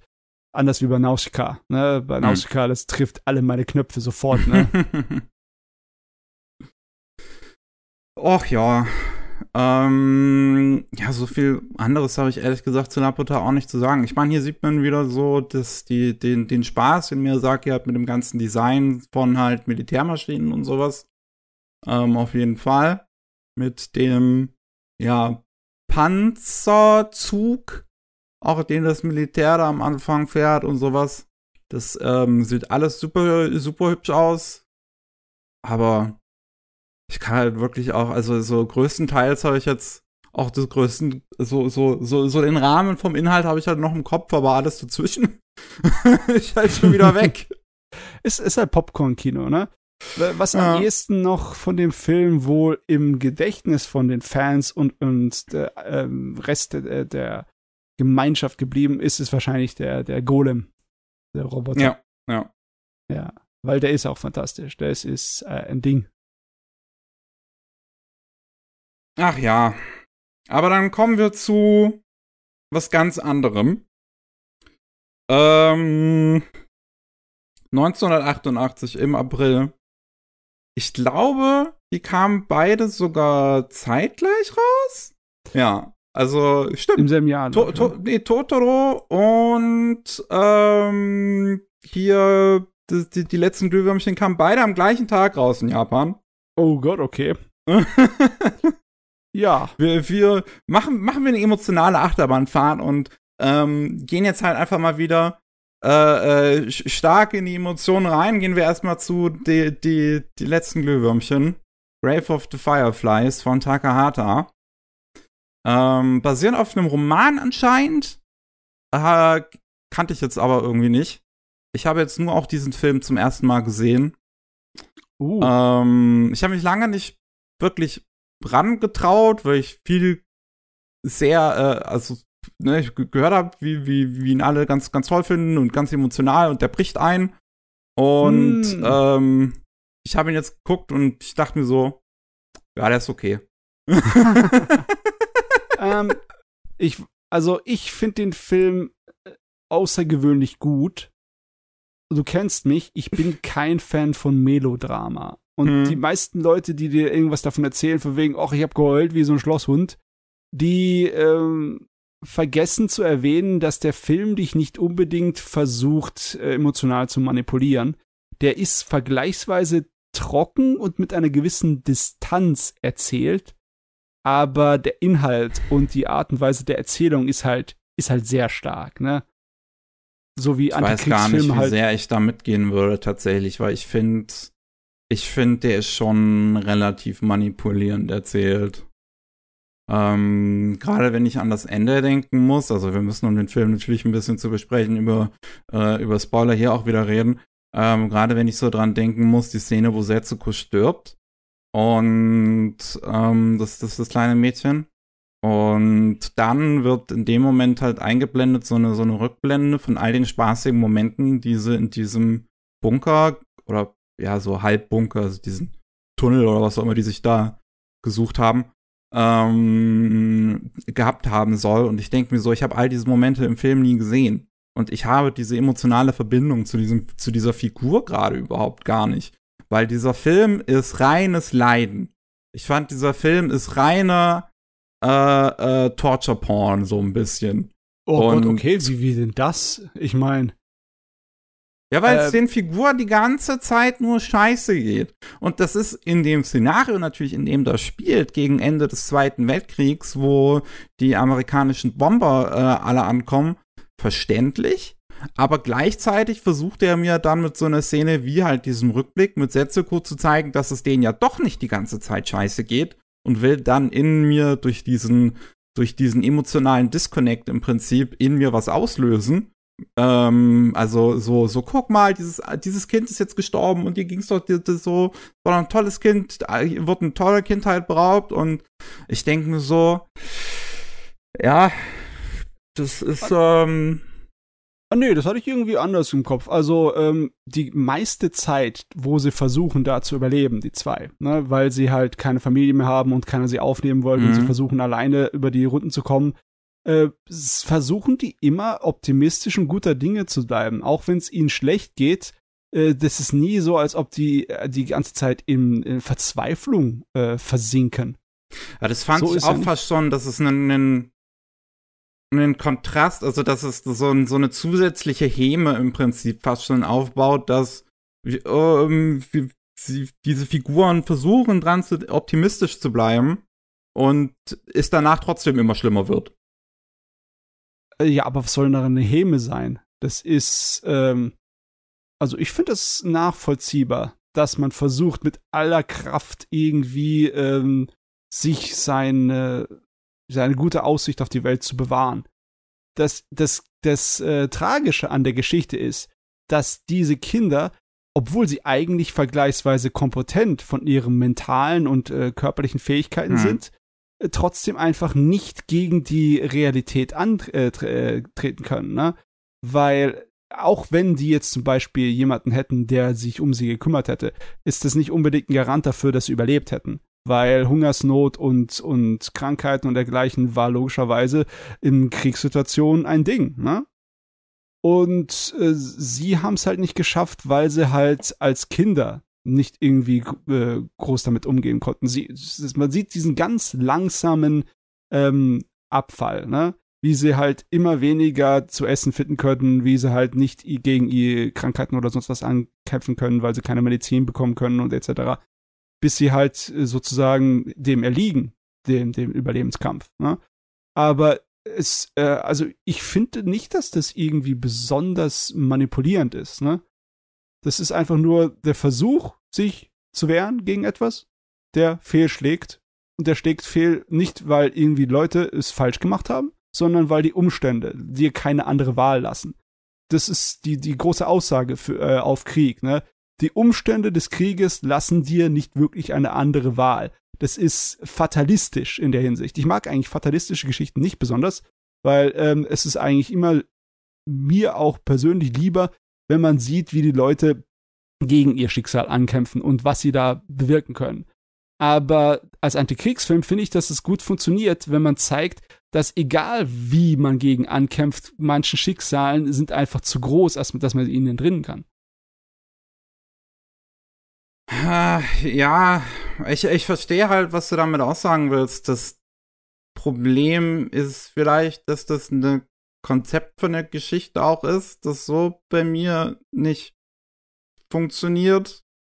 Ich meine, wenn ich jetzt gleichzeitig an sowas wie Japan Sings denke, Ja. wo auch alle sterben, ähm, oder zumindest so gut wie alle Figuren sterben, und ähm, das auch in teilweise so, so, so Szenen, wo man sich denkt, ja, warum den, den jetzt, also rein, rein narrativ würde man das so nicht machen. Ähm, aber inhaltlich versucht halt damit was auszusagen, dass du halt gegen diese Naturgewalt keine Chance hast. Aber das, das, das fühlt sich nicht fulfillend an beim Zuschauen. Ja, ja, äh, ich weiß, was du meinst. Das ist aber auch definitiv die Absicht des Films, dass der sich nicht, der, der ist, äh, der, der lässt dich mit einem leeren und hohlem Gefühl zurück. Das äh, ist, äh, weil die Leute immer so sagen, oh, da habe ich geheult wie ein Schlosshund, das habe ich auch nie so richtig verstanden. Ist, äh, ich finde es, äh, Grave of the Fireflies, dass das definitiv so ein, ein auf nachdenklich stimmender Film ist. Ja, ich habe mir halt am Ende, habe ich mir einfach nur so gedacht, so, okay. Also, ich habe mich dann Es noch gefragt, warum ist jetzt der Junge eigentlich gestorben? Weil das wird jetzt nicht gezeigt. Das heißt halt am Anfang, ich bin gestorben und dann endet der Film mit dem Tod der Schwester, beziehungsweise mit ihrer Beerdigung und dann wird halt irgendwie nicht gezeigt, so wirklich, warum er jetzt gestorben ist, weil eigentlich ging es ihm am Ende des Films sogar ziemlich gut. Er hat das ganze Geld abgeholt und er hat sich einen Haufen Essen dafür gekauft. Um, Ähm, ja, das ist, wie gesagt, das, ähm, das ist halt die Nachkriegssituation war auch extrem schlimm. Und viele Leute, die nicht irgendwie mit dem ähm, Schwarzmarkt nach dem Zweiten Weltkrieg sich rumschlagen konnten, mussten auch äh, Hunger leiden oder sind durch Hunger gestorben. Es ist, er lässt natürlich Interpretation aus, ob dann sozusagen sei, seine mentale Kraft, die, die er die ganze Zeit aufgehaben hat, weil er halt für seine kleine Schwester versucht hat durchzuhalten, ob die ihm dann abhanden gekommen ist, ob er da das einfach nicht mehr sich aufraffen konnte, irgendwas zu tun. Das, äh, der Film lässt sich darüber nicht aus. Aber ich finde es eigentlich fast gut, dass er sich darüber nicht auslässt. Es ist, ist, ist fast schon so dokumentarhaft in seiner Distanz. Der sagt einfach mal, das ist die Realität, sowas kann passieren, du kannst es nicht aufhalten, der Filmemacher kann es nicht aufhalten, nichts und niemand kann es aufhalten. Und ja, das ist natürlich sehr, sehr harter Tobak. Ich finde, es ist ähm, extrem schwer zu schlucken. Und aber als Antikriegsfilm kann ich das sehr respektieren. Ja, ich weiß nicht. Also ich finde ihn nicht schlecht, aber mir hat halt gerade sowas wie, wie, wie halt die Szene mit Setsuko's Tod überhaupt nicht gefallen. Hm. Ähm, ich, ich, es, es gab da einfach vieles, wo ich mich vom Film nicht wirklich abgeholt gefühlt habe. Gerade weil ich auch dann teilweise das Gefühl hatte, dass diese Kinder nicht unbedingt, also sie wirken relativ clever, aber letzten Endes, sie hätten ja zu Kinder, der ne? Tante zurückgehen können und Ja. wollten sie aber nicht und das ist schon ziemlich krass stur für ein Kind. Ja. Ähm, ja, ich weiß nicht. Also als, als, als so Film, so in dieser Zeit, der so die Perspektive ähm, der von, von ja, der normalen Bevölkerung zeigt, gefällt mir in This Corner of the World viel mehr. In the Throne of the World ist auch absolut fantastisch. Ist aber meiner Meinung nach auch eine andere Sorte von Film. Also wirklich deutlich andere Sorte von Film. Ja. Ja, schon. Müsste man noch ähm, Barfuß durch Hiroshima sehen. Ich habe nur zufällig an dem Tag, wo ich ähm, Grave of the Fireflies gesehen habe, ist ähm, die Sequenz aus ähm, aus Barfuß durch Hiroshima durchs, äh, auf, auf, auf Reddit gepostet worden. Ich glaube auch im Zuge, weil ja, weil ja Oppenheimer da auch die, in der Woche rauskam, wo Ja, ich ja. das geguckt habe. Aber Äh, Barfuß durch Hiroshima ist komisch, sag ich dir. Ich finde ihn fast sogar trashig in vielen Bereichen. Okay. Ja. Ich habe nur halt diese Sequenz gesehen, wenn die Atombombe einschlägt und die ist ziemlich ja, krass. die ist Horror, ja. Ja. Aber ich würde den Manga davon eher empfehlen, von Barfuß durch Hiroshima. Okay. Ja. Na gut. Äh, irgend, irgend, irgendwann muss ich das auch mal gucken. Ähm, wir haben jetzt die Hälfte der Filme, die wir für heute machen wollen, durch. Äh, deswegen würde ich sagen, setzen wir an der Stelle eine kleine Pause an. Jawohl. Und ihr hört uns gleich wieder mit Totoro. Da sind wir wieder beim 215. Anime Slam Podcast mit mehr Ghibli. Und was könnte mehr Ghibli sein als Totoro, das Jo. Maskottchen? Der Eigentlich, ich dachte immer, ich dachte immer, dass Totoro der erste Film gewesen wäre, weil das ja das Maskottchen ist. Aber wir haben jetzt schon über Laputa gesprochen. Ja, Das war im Prinzip der erste Ghibli. Wild. Totoro Ach, ja. kam erst etwas später, aber er wurde auch zum Maskottchen wegen der Beliebtheit und dem Erfolg des Filmes und des, ja, des großen Flauschbergs.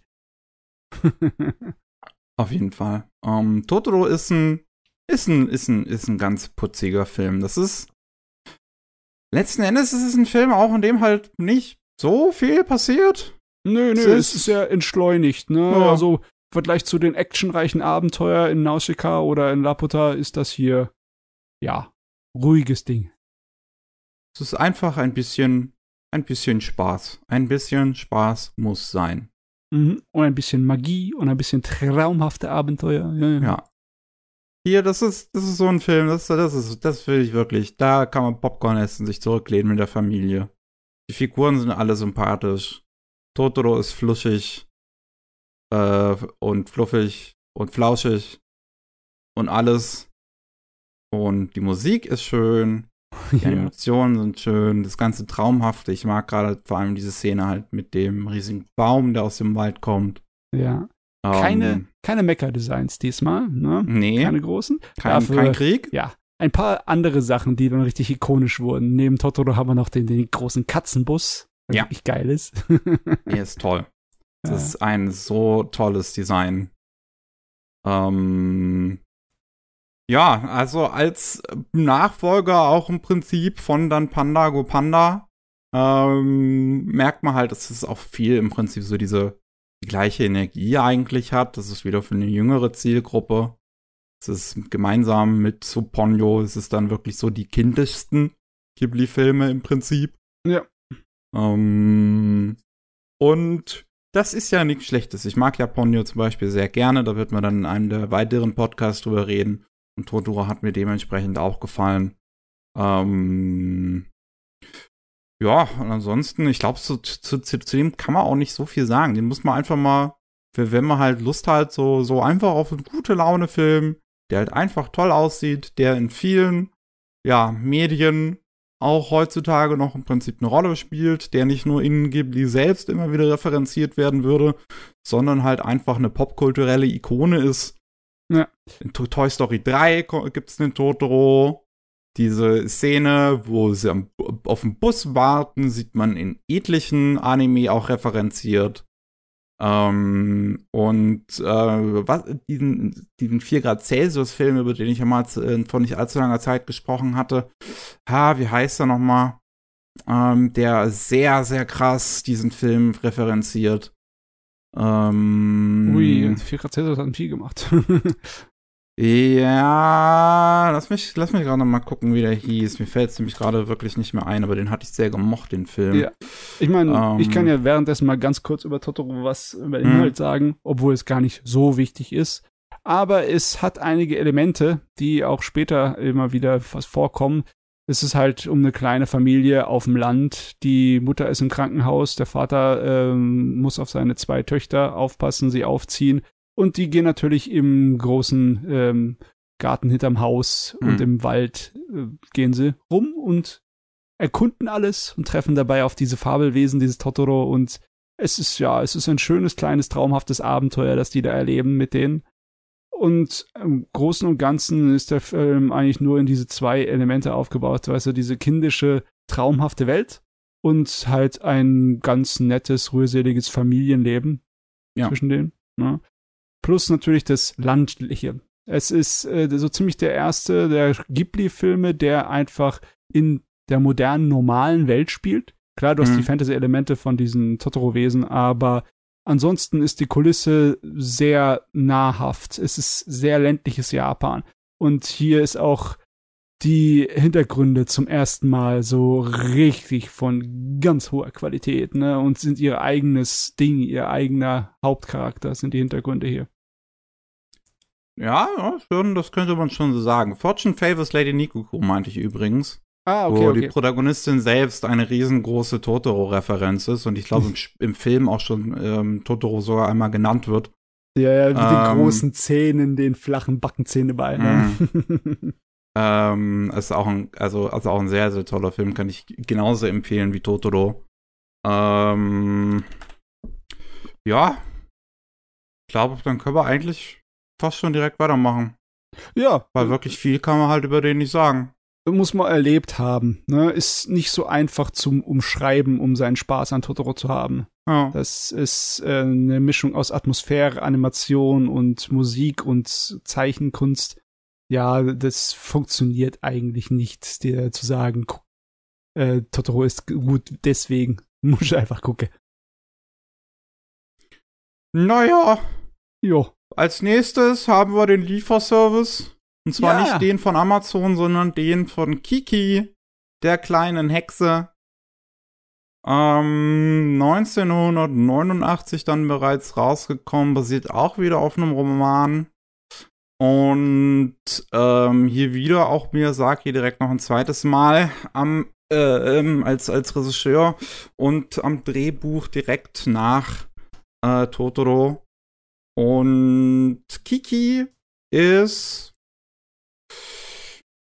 okay. Ja, auch da wieder. Bin ich nicht so ein großer Fan von Kiki. Ich liebe diesen Ding, diesen Film. Ich ihn hatte gehofft, dass er mir gefallen würde, aber irgendwie konnte ich auch hier wieder nicht so viel mit anfangen, leider.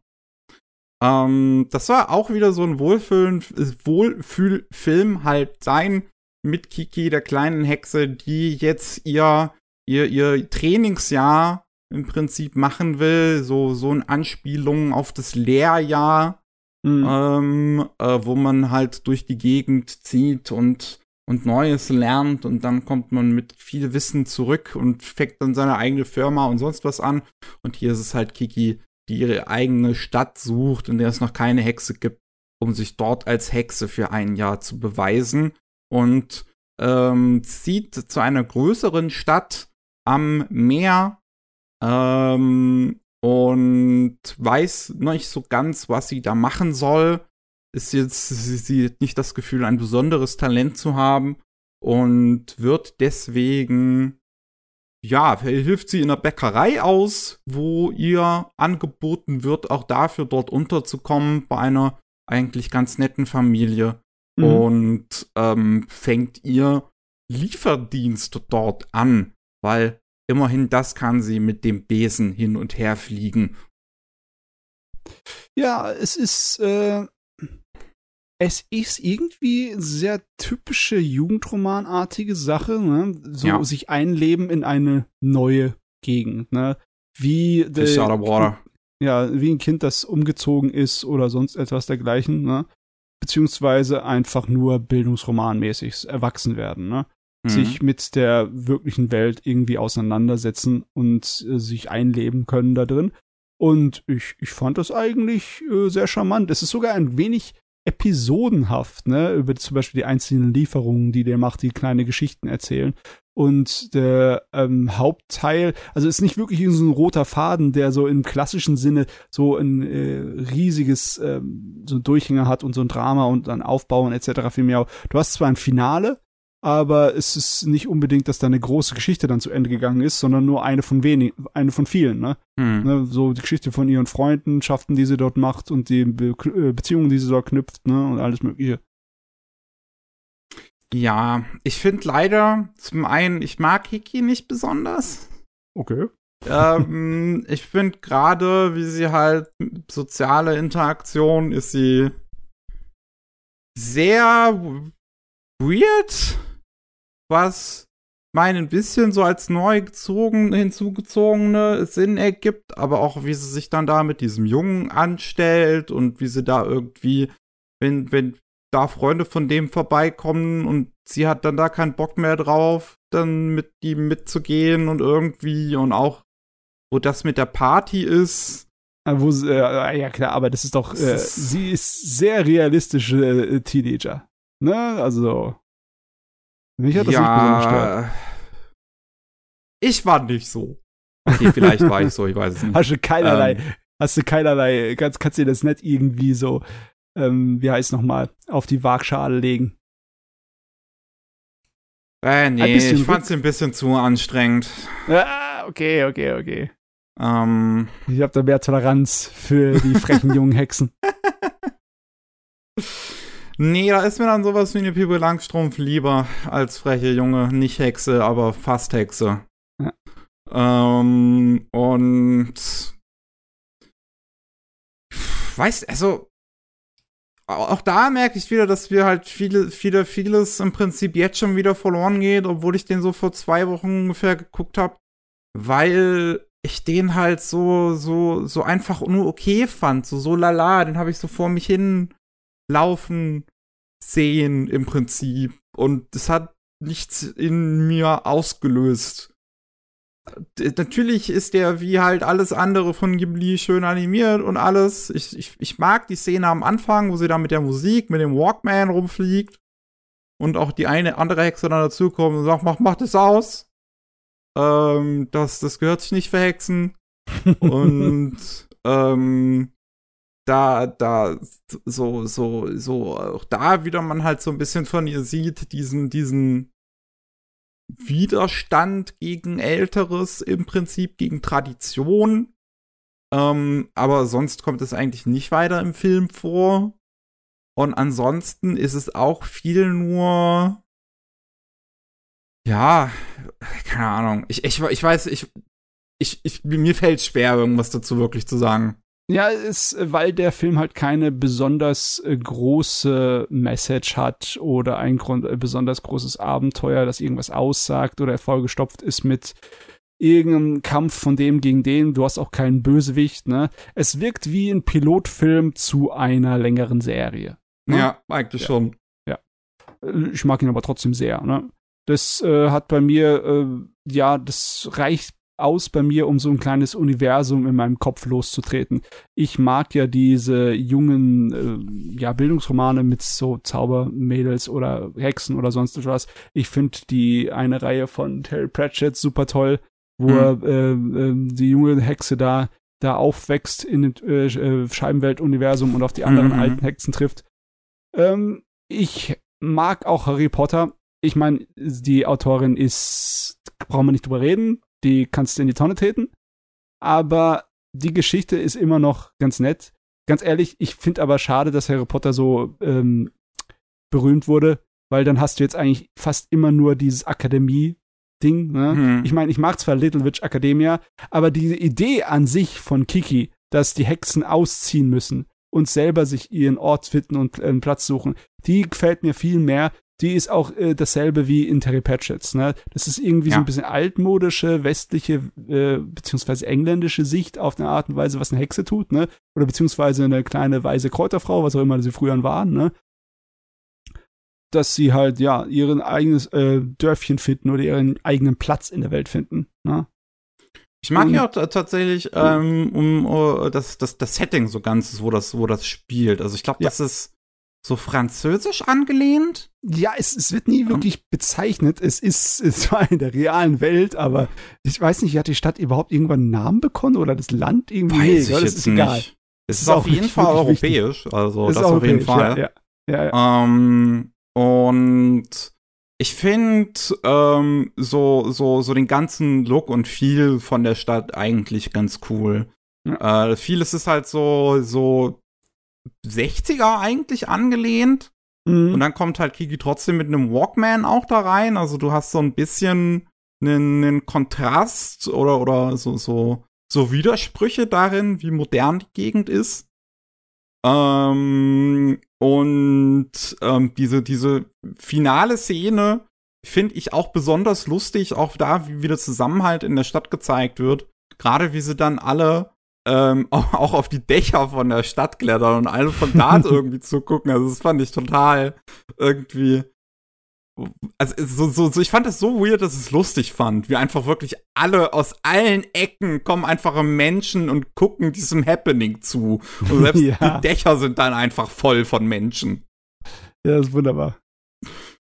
Und es ist natürlich auch Riesenaufwand, ne? Das ist alles hier Zeitalter von kompletter Handanimation. Mhm. Das äh, ist schon vom technischen her ein ziemlicher Leckerbissen, wie das gemacht ist, das Gerät, ne? Ja, das ist schon, ja. Also da kann man nichts sagen. Jo, Kiki halt, ne? Ist nie ein Franchise geworden. Nee. Die Bücher War sind nicht so anscheinend noch ein bisschen länger danach gelaufen. Es ist auch, Ähm, es ist ja nicht es so, hat- dass, Es hat auch Ja. einige andere, äh, weitere Adaptionen anscheinend noch bekommen. Also Ja. es gibt auch mehrere Live-Action-Adaptionen, irgendwie Musicals und sonst was. aber du, äh, ich, wenn ich es mir so recht überlege, keine von den Ghibli-Filmen ist ein Franchise geworden, weil die wahrscheinlich wollen das ja auch gar nicht, ne? Es ist nicht so, dass es dann Teil Nee, 2 darauf oder sind Teil die meisten 3 nicht aus, ausgelegt. Nee, nee. Teil 2 oder Teil 3 ist nicht, nicht ein Ding bei Ghibli-Filmen. Nee, wir hätten nur mal fast Ponyo 2 bekommen, aber daraus ist dann auch nichts geworden. Hm. Beziehungsweise daraus ist dann wieder Wind sich hebt geworden. Jo, Naja. so passieren. Wir springen zurück zu Takahata, der 1991 seinen nächsten Film abliefert mit Only Yesterday. Ah, ja. All the trouble seems so far away. Da haben wir schon mal drüber geredet im Anime Slam Podcast, nicht wahr? Richtig, Ja. richtig. Und ich kann mich auch erinnern, dass ich ihn, glaube ich, um einiges lieber mag als du, oder? Das ist sehr wahrscheinlich auch richtig. Auch da wieder ist es so ein Film, dem ich eine okaye Wertung am Ende gegeben habe. Aber hier sind zumindest meine Emotionen wieder ein bisschen krasser dahinter, weil ich finde, dass dieser Film interessant ist und ich ihn eigentlich mögen möchte und dann ich aber nicht so ganz reingefunden habe. Die Geschichte von dieser jungen Frau, die nicht aufs, aufs Land zieht, sondern da Urlaub im Prinzip macht oder so Arbeitsurlaub eigentlich eher, Mhm. ähm, auf dem, einfach auf dem Land mal arbeiten will und raus aus ihrer öden, aus ihrem öden Office-Lady-Alltag und auf dem Weg dahin und auch noch dort im Ort viel an ihre Kindheit zurückdenken muss. Ich glaube, dritte oder fünfte Klasse oder so, es wird irgendwie spezifiziert, aber auf jeden Fall Grundschule.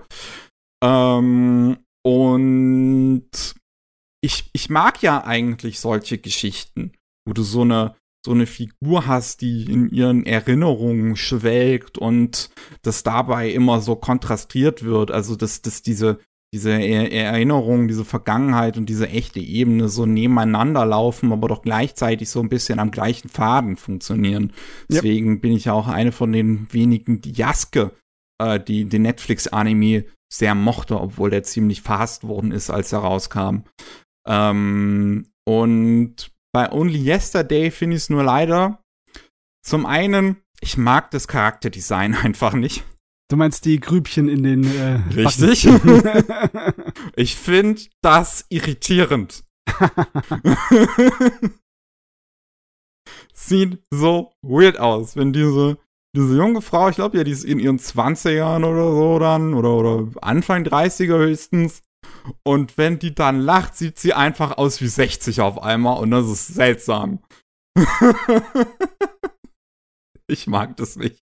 Ja, das ist aber auch, weil man viel zu sehr die Optik äh, von Anime gewohnt ist. Ne? Es sind halt alle Leute, haben ein relativ faltenloses Gesicht oder Mhm. sie sind halt dann so alt, dass sie schon aussehen wie eine, eine alte Schuhsohle. Aber so das Zwischending wird meistens nicht groß gemacht. Beziehungsweise du siehst auch nicht, wie äh, dann sich die Gesichtsmuskeln so zusammenkneifen, wenn jemand grinst oder lacht. Das Mhm. ist meistens nicht. Und wenn man es dann sieht, dann ist automatisch, denkt man, das ist, ähm, ist das jetzt absichtlich auf hässlich gemacht? Also es ist ja nicht wirklich hässlich, es ist ja realistisch, ne? Das ist nur die, die Anime-Welt, die hat halt äh, ein seltsames Schönheitsideal, ne? Da kommt auch Ghibli nicht von ab, ne? Und wenn man da halt dagegen geht, gegen den Standard, dann riskiert man was. Aber mich hat das überhaupt nicht gestört hierbei.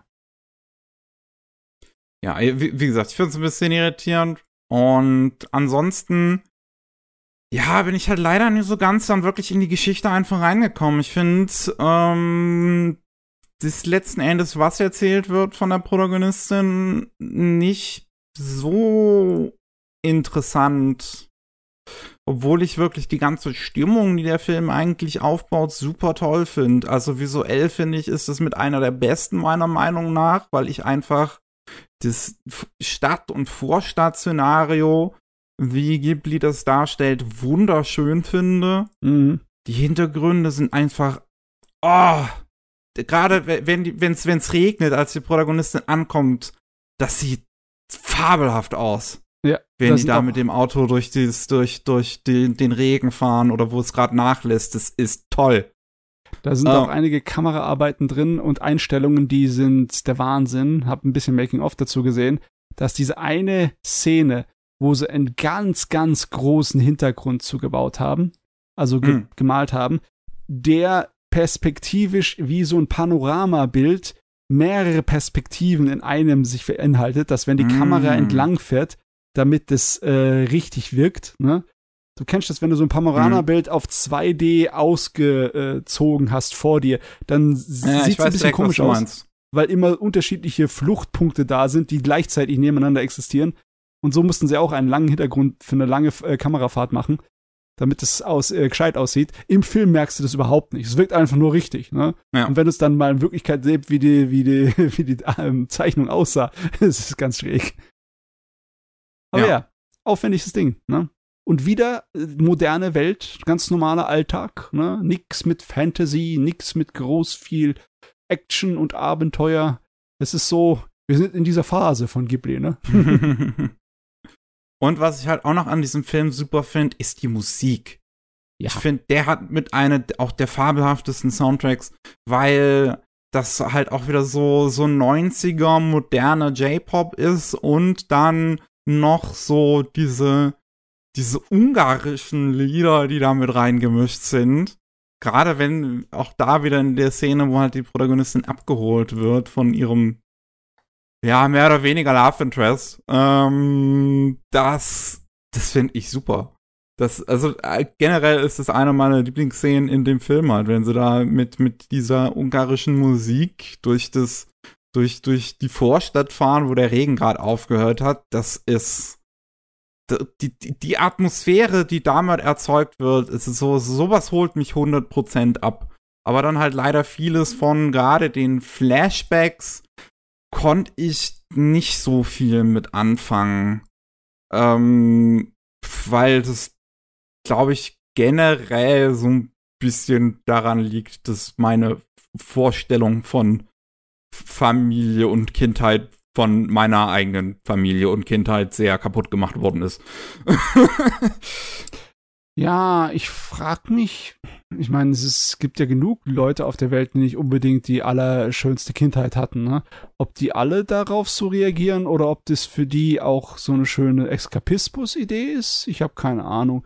Auf jeden Fall, ähm, ich habe auch keine die Standardkindheit gehabt, sondern meine Eltern waren halt Binnenschiffer und ich bin mhm. im Internat aufgewachsen, ne? Äh, Im Internat aufzuwachsen ist auch schon ein bisschen anders als unter der Familie weil du halt äh, jeden Tag unter Kindern bist, unter Massenweise, ne? Also immer so Dutzend Leute in einer Gruppe. Und die Gruppe muss halt irgendwie, äh, ja, muss halt irgendwie äh, kontrolliert werden, ne? unter Dach und Fach gebracht werden. Und da brauchst du halt auch Regeln, an die Leute sich halten müssen, die durchgezogen werden müssen. Weil, boah, man, ein Haufen Kinder, das ist äh, eine Gruppendynamik, die kann sofort im Chaos aushalten. ja, das kennt man ja, ne? Mhm. Und aber äh, ich hatte zum Beispiel da gar kein Problem. Bei mir hat es genau in die äh, Nostalgie und Gefühlsecke gegriffen, wo es reingreifen sollte. Irgendwie, das ist auch Ikonografie, die man automatisch erkennt, irgendwie, finde ich. Aber ja, das heißt ja nicht unbedingt, dass es eine Be äh, emotionale Beziehung aufbaut. Das mhm. ist halt immer schwer, ne? Wenn der Funke nicht übergreift, dann kann der Film noch so gut sein. Ja. Das ist es leider. Und deswegen, So Only Yesterday ist so ein Film, wo, den ich halt wirklich gerne mögen würde, weil ich glaube, da viele Elemente eigentlich drin sind, die ich sonst an so einem Film mag, aber es hat einfach nicht funktioniert. Und sowas ist schade. Sowas ärgert mich am meisten. Wenn ich was gucke, wo ich merke, dass es mir gefallen müsste, aber es tut's nicht. Ja, manchmal, manchmal, aber nicht, nicht immer, aber manchmal funktioniert sowas, wenn du dann irgendwie in fünf oder zehn Jahren aus irgendeinem Grund nochmal guckst, dann kann es sein, dass es anders bei dir ankommt. Vielleicht. Vielleicht, Ja. wenn ich noch mal, wenn, wenn ich dann alt bin und mir noch mal angucke. Alt. Gott, ey. Hör, den, hör die junge Dame hier mal schwatze. Hier das ist ja nicht zu fassen. Ach ja. Ähm, wenn wir bei Ghibli weitermachen, ich glaube, nur ein Jahr weiterspringen, sind wir beim Schwein. Bei Ja. Porco Rosso. Ja. Das ist immer noch mein persönlicher Ghibli-Favorit. Ich mag den auch ziemlich gern. Ähm, ich, der, der hat, der hat eine tolle Abenteuerstimmung, der hat generell auch wieder eine tolle Atmosphäre. Das Schwein ist einfach super coole Hauptfigur. Mhm. Ähm, das, das, das, das, das, das hat auch wieder sowas. Ich finde, das ist auch so ein komischer Wohlfühlfilm. Weil eigentlich Ja. wird da drin geballert. Eigentlich Ja. sehen wir gerade dabei zu, wie Italien faschistisch wird. Aber wir haben dieses Schwein, das keinen Bock da drauf hat. Ah, ja, die, diese, diese Zeit in der Geschichte, ne, zwischen den zwei Weltkriegen, das ist irgendwie unglaublich spaßig, wie die geschafft, wie die es geschafft haben, das so interessant und romantisch wirken zu lassen. Hm, Ne? Das haben wir, also das, das, das ist, das ist so was ganz komisches heutzutage, dass das mittlerweile so romantisiert wird. Was ich auch ein bisschen gefährlich finde, weil man dann so ein bisschen auch vielleicht vergisst, wie das dann, was die negativen Aspekte da dran waren und wie es Ja. dann teilweise so untergegangen ist halt, wo wir jetzt, ja, vielleicht, äh, die, die, so, so, so, man ja nicht will, dass sich Geschichte wiederholt. Sagen Ja. wir mal so. Ähm, Aber ja, aber das Lebensgefühl der Zeit war da, ne? Und das einzufangen, da finde ich nichts Schlechtes dran. Ne? Das ist, das ist in Ordnung. wenn, Also man, ich- wenn man zumindest ein bisschen wohlhabender gewesen Ja, ist, dann äh, Ja. war das Lebensgefühl da.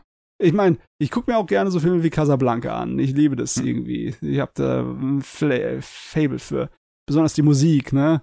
Ach, ja. Okay, nee, lass uns Ja. drüber reden. Was passiert eigentlich? Äh, was passiert? Äh, Porco Rosso ist jetzt auch schon wieder ein bisschen für mich her. Es ist, Ja. ein, es ist ein Schwein, also ein, ein ein Mensch eigentlich mal gewesen, der sich irgendwie in ein Schwein verwandelt worden ist, der im Ersten Weltkrieg ein Superpilot war und jetzt im Prinzip so sein eigenes Leben eigentlich lebt auf einer einsamen Insel und mit seinem eigenen Flugzeug und ja, äh, durch, durch Italien in der Küstenregion fliegt, gegen Piraten kämpft. Ja, so ein Ähm, kleiner Auftragssoldat, ne? So ja. ein Söldner. Ja, so ein Söldner. Man merkt auch da wieder so viel, auch Zusammenhalt so unter den einzelnen Figuren. Ich glaube, es gibt da auch doch so Szenen, wo ähm, das Schwein gegen Piraten kämpft und Leute feuern ihn währenddessen auf so ein Schiff an. Ja. Ähm, und es gibt so ein bisschen auch so eine so eine Romanze, die in so einer Art Film ja auch dazugehört, eigentlich, mit dieser schönen Dame. ja, ja. Ähm, So eine Sängerin von so einer Ge- äh, schwimmenden Restaurant ist es. Ja. Oder nee, nee, das ist eine kleine Insel, ne? Ja, ja. Eine kleine Insel. Ich glaube, wo fast schon so was Burgartiges eigentlich draufgebaut ist. Ja, es ist wunderbar. Es ist Ähm, so atmosphärisch. Ja. Und ähm, die junge Dame, die dem Schwein aushelfen möchte beim dran rumbasteln am Flugzeug. Die Ja. auch vom Charakterdesign wieder sehr in diese Nausicaa-Richtung geht.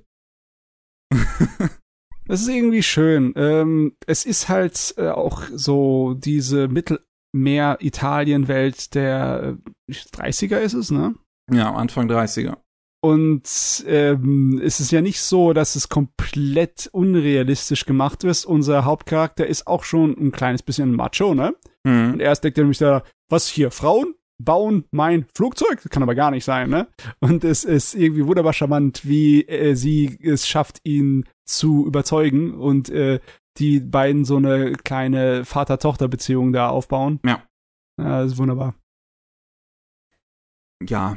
Ach ja. Flugzeugdesign ist halt wieder super.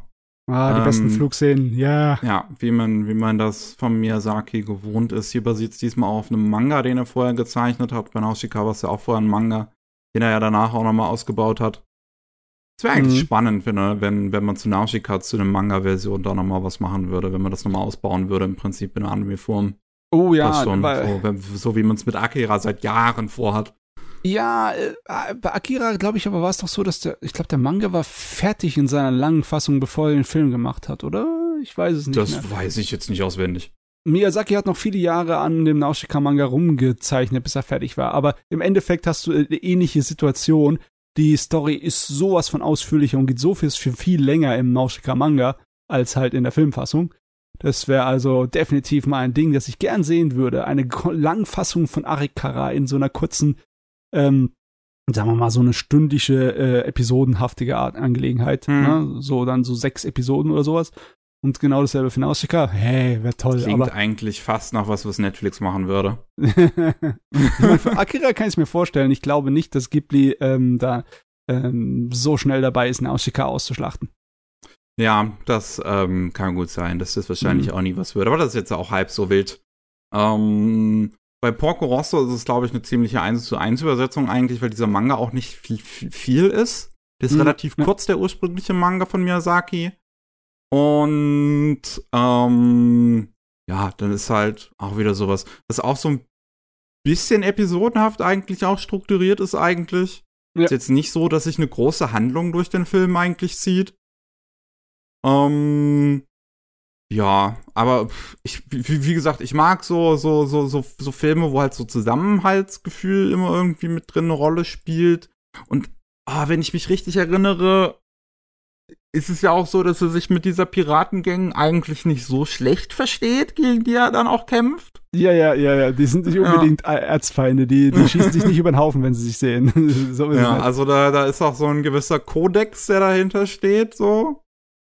Äh, und ich meine natürlich, die Line, lieber ein Schwein als ein Faschist, ist natürlich, ähm, ja, ziem ziemlich, ach, leider geil. immer noch relevant. Ah, ja. ähm, wir haben noch einen Ghibli-Film heute vor uns und das ist dann der erste, der äh, weder von Miyazaki noch von Takahata gemacht worden ist. Eine Fernsehproduktion. Mhm. Ähm, Ocean Waves, Flüstern des Meeres, wie er bei uns heißt. Ja, ähm, das ist lustig, dass das danach nicht mehr so oft passiert ist, aber das war irgendwie die, die, die B-Truppe, oder? Kann man schon so sagen. Also ohne böse zu sein, es war einfach nicht, äh, es war nicht die große, aufwendige Produktion. Es ist weder so besonders geschrieben, noch hat es irgendwie einen besonderen Aufhänger. Es ist einfach nur, nur in Anführungszeichen eine, ja, realistische Jugendgeschichte. Ne? Im Prinzip eigentlich schon, ja. Also, ähm, ich weiß es gar nicht. Es gab ja mit ähm, das Ding mit dem Katzen gab es ja einmal noch so einen Fernsehfilm. Ja, ähm, Der CGI-Film von Goro, and the Witch, war noch mal so ein Fernsehfilm. Ansonsten fällt mir jetzt spontan nichts weiter ein. Glaub, Ocean Ways war aber auf jeden Fall der erste halt dann in die Richtung. Ja. Mit äh, Tomomi Mochizuki als Regisseur, der auch bis heute noch in Anime tätig ist äh, gar nicht mehr so viel Regie führt, weil ehrlicherweise die letzten paar Sachen, die er alle Regie geführt hat, sind alle ziemliche Flops gewesen. Dieses Pupa, so eine Kurz-Horror-Anime-Serie, über die sich das Internet damals lustig gemacht hat, als es rausgekommen ist. Ähm, Battery ist ein ziemlich großer, wichtiger Jugendroman in Japan, wo die Anime-Fassung davon wohl ziemlich kacke gewesen sein soll. Ja, ich weiß aber auch nicht, warum der verdammte Jugendroman äh, ähm, gut ist oder bekannt ist, weil ich habe den gelesen, den japanischen, und ich mag den gar nicht. okay. ähm, aber zu der Zeit rum, noch damals, ähm, in den 90ern und Anfang der 2000er, hat er zumindest ein paar interessante Sachen Regie geführt. Äh, Dirty Pair Flash, also das Spin-off zu Dirty Pair, in einer Ja, anderen. Kontinuität. Ähm, was war da noch? Ah ja, die zweite OVA von Yokohama Shopping Trip zum Beispiel, die ich sehr, sehr schön finde. mhm, mhm. Ähm, da ist auf jeden Fall ein bisschen was Interessanteres dabei. Ähm, und der Film hier auch.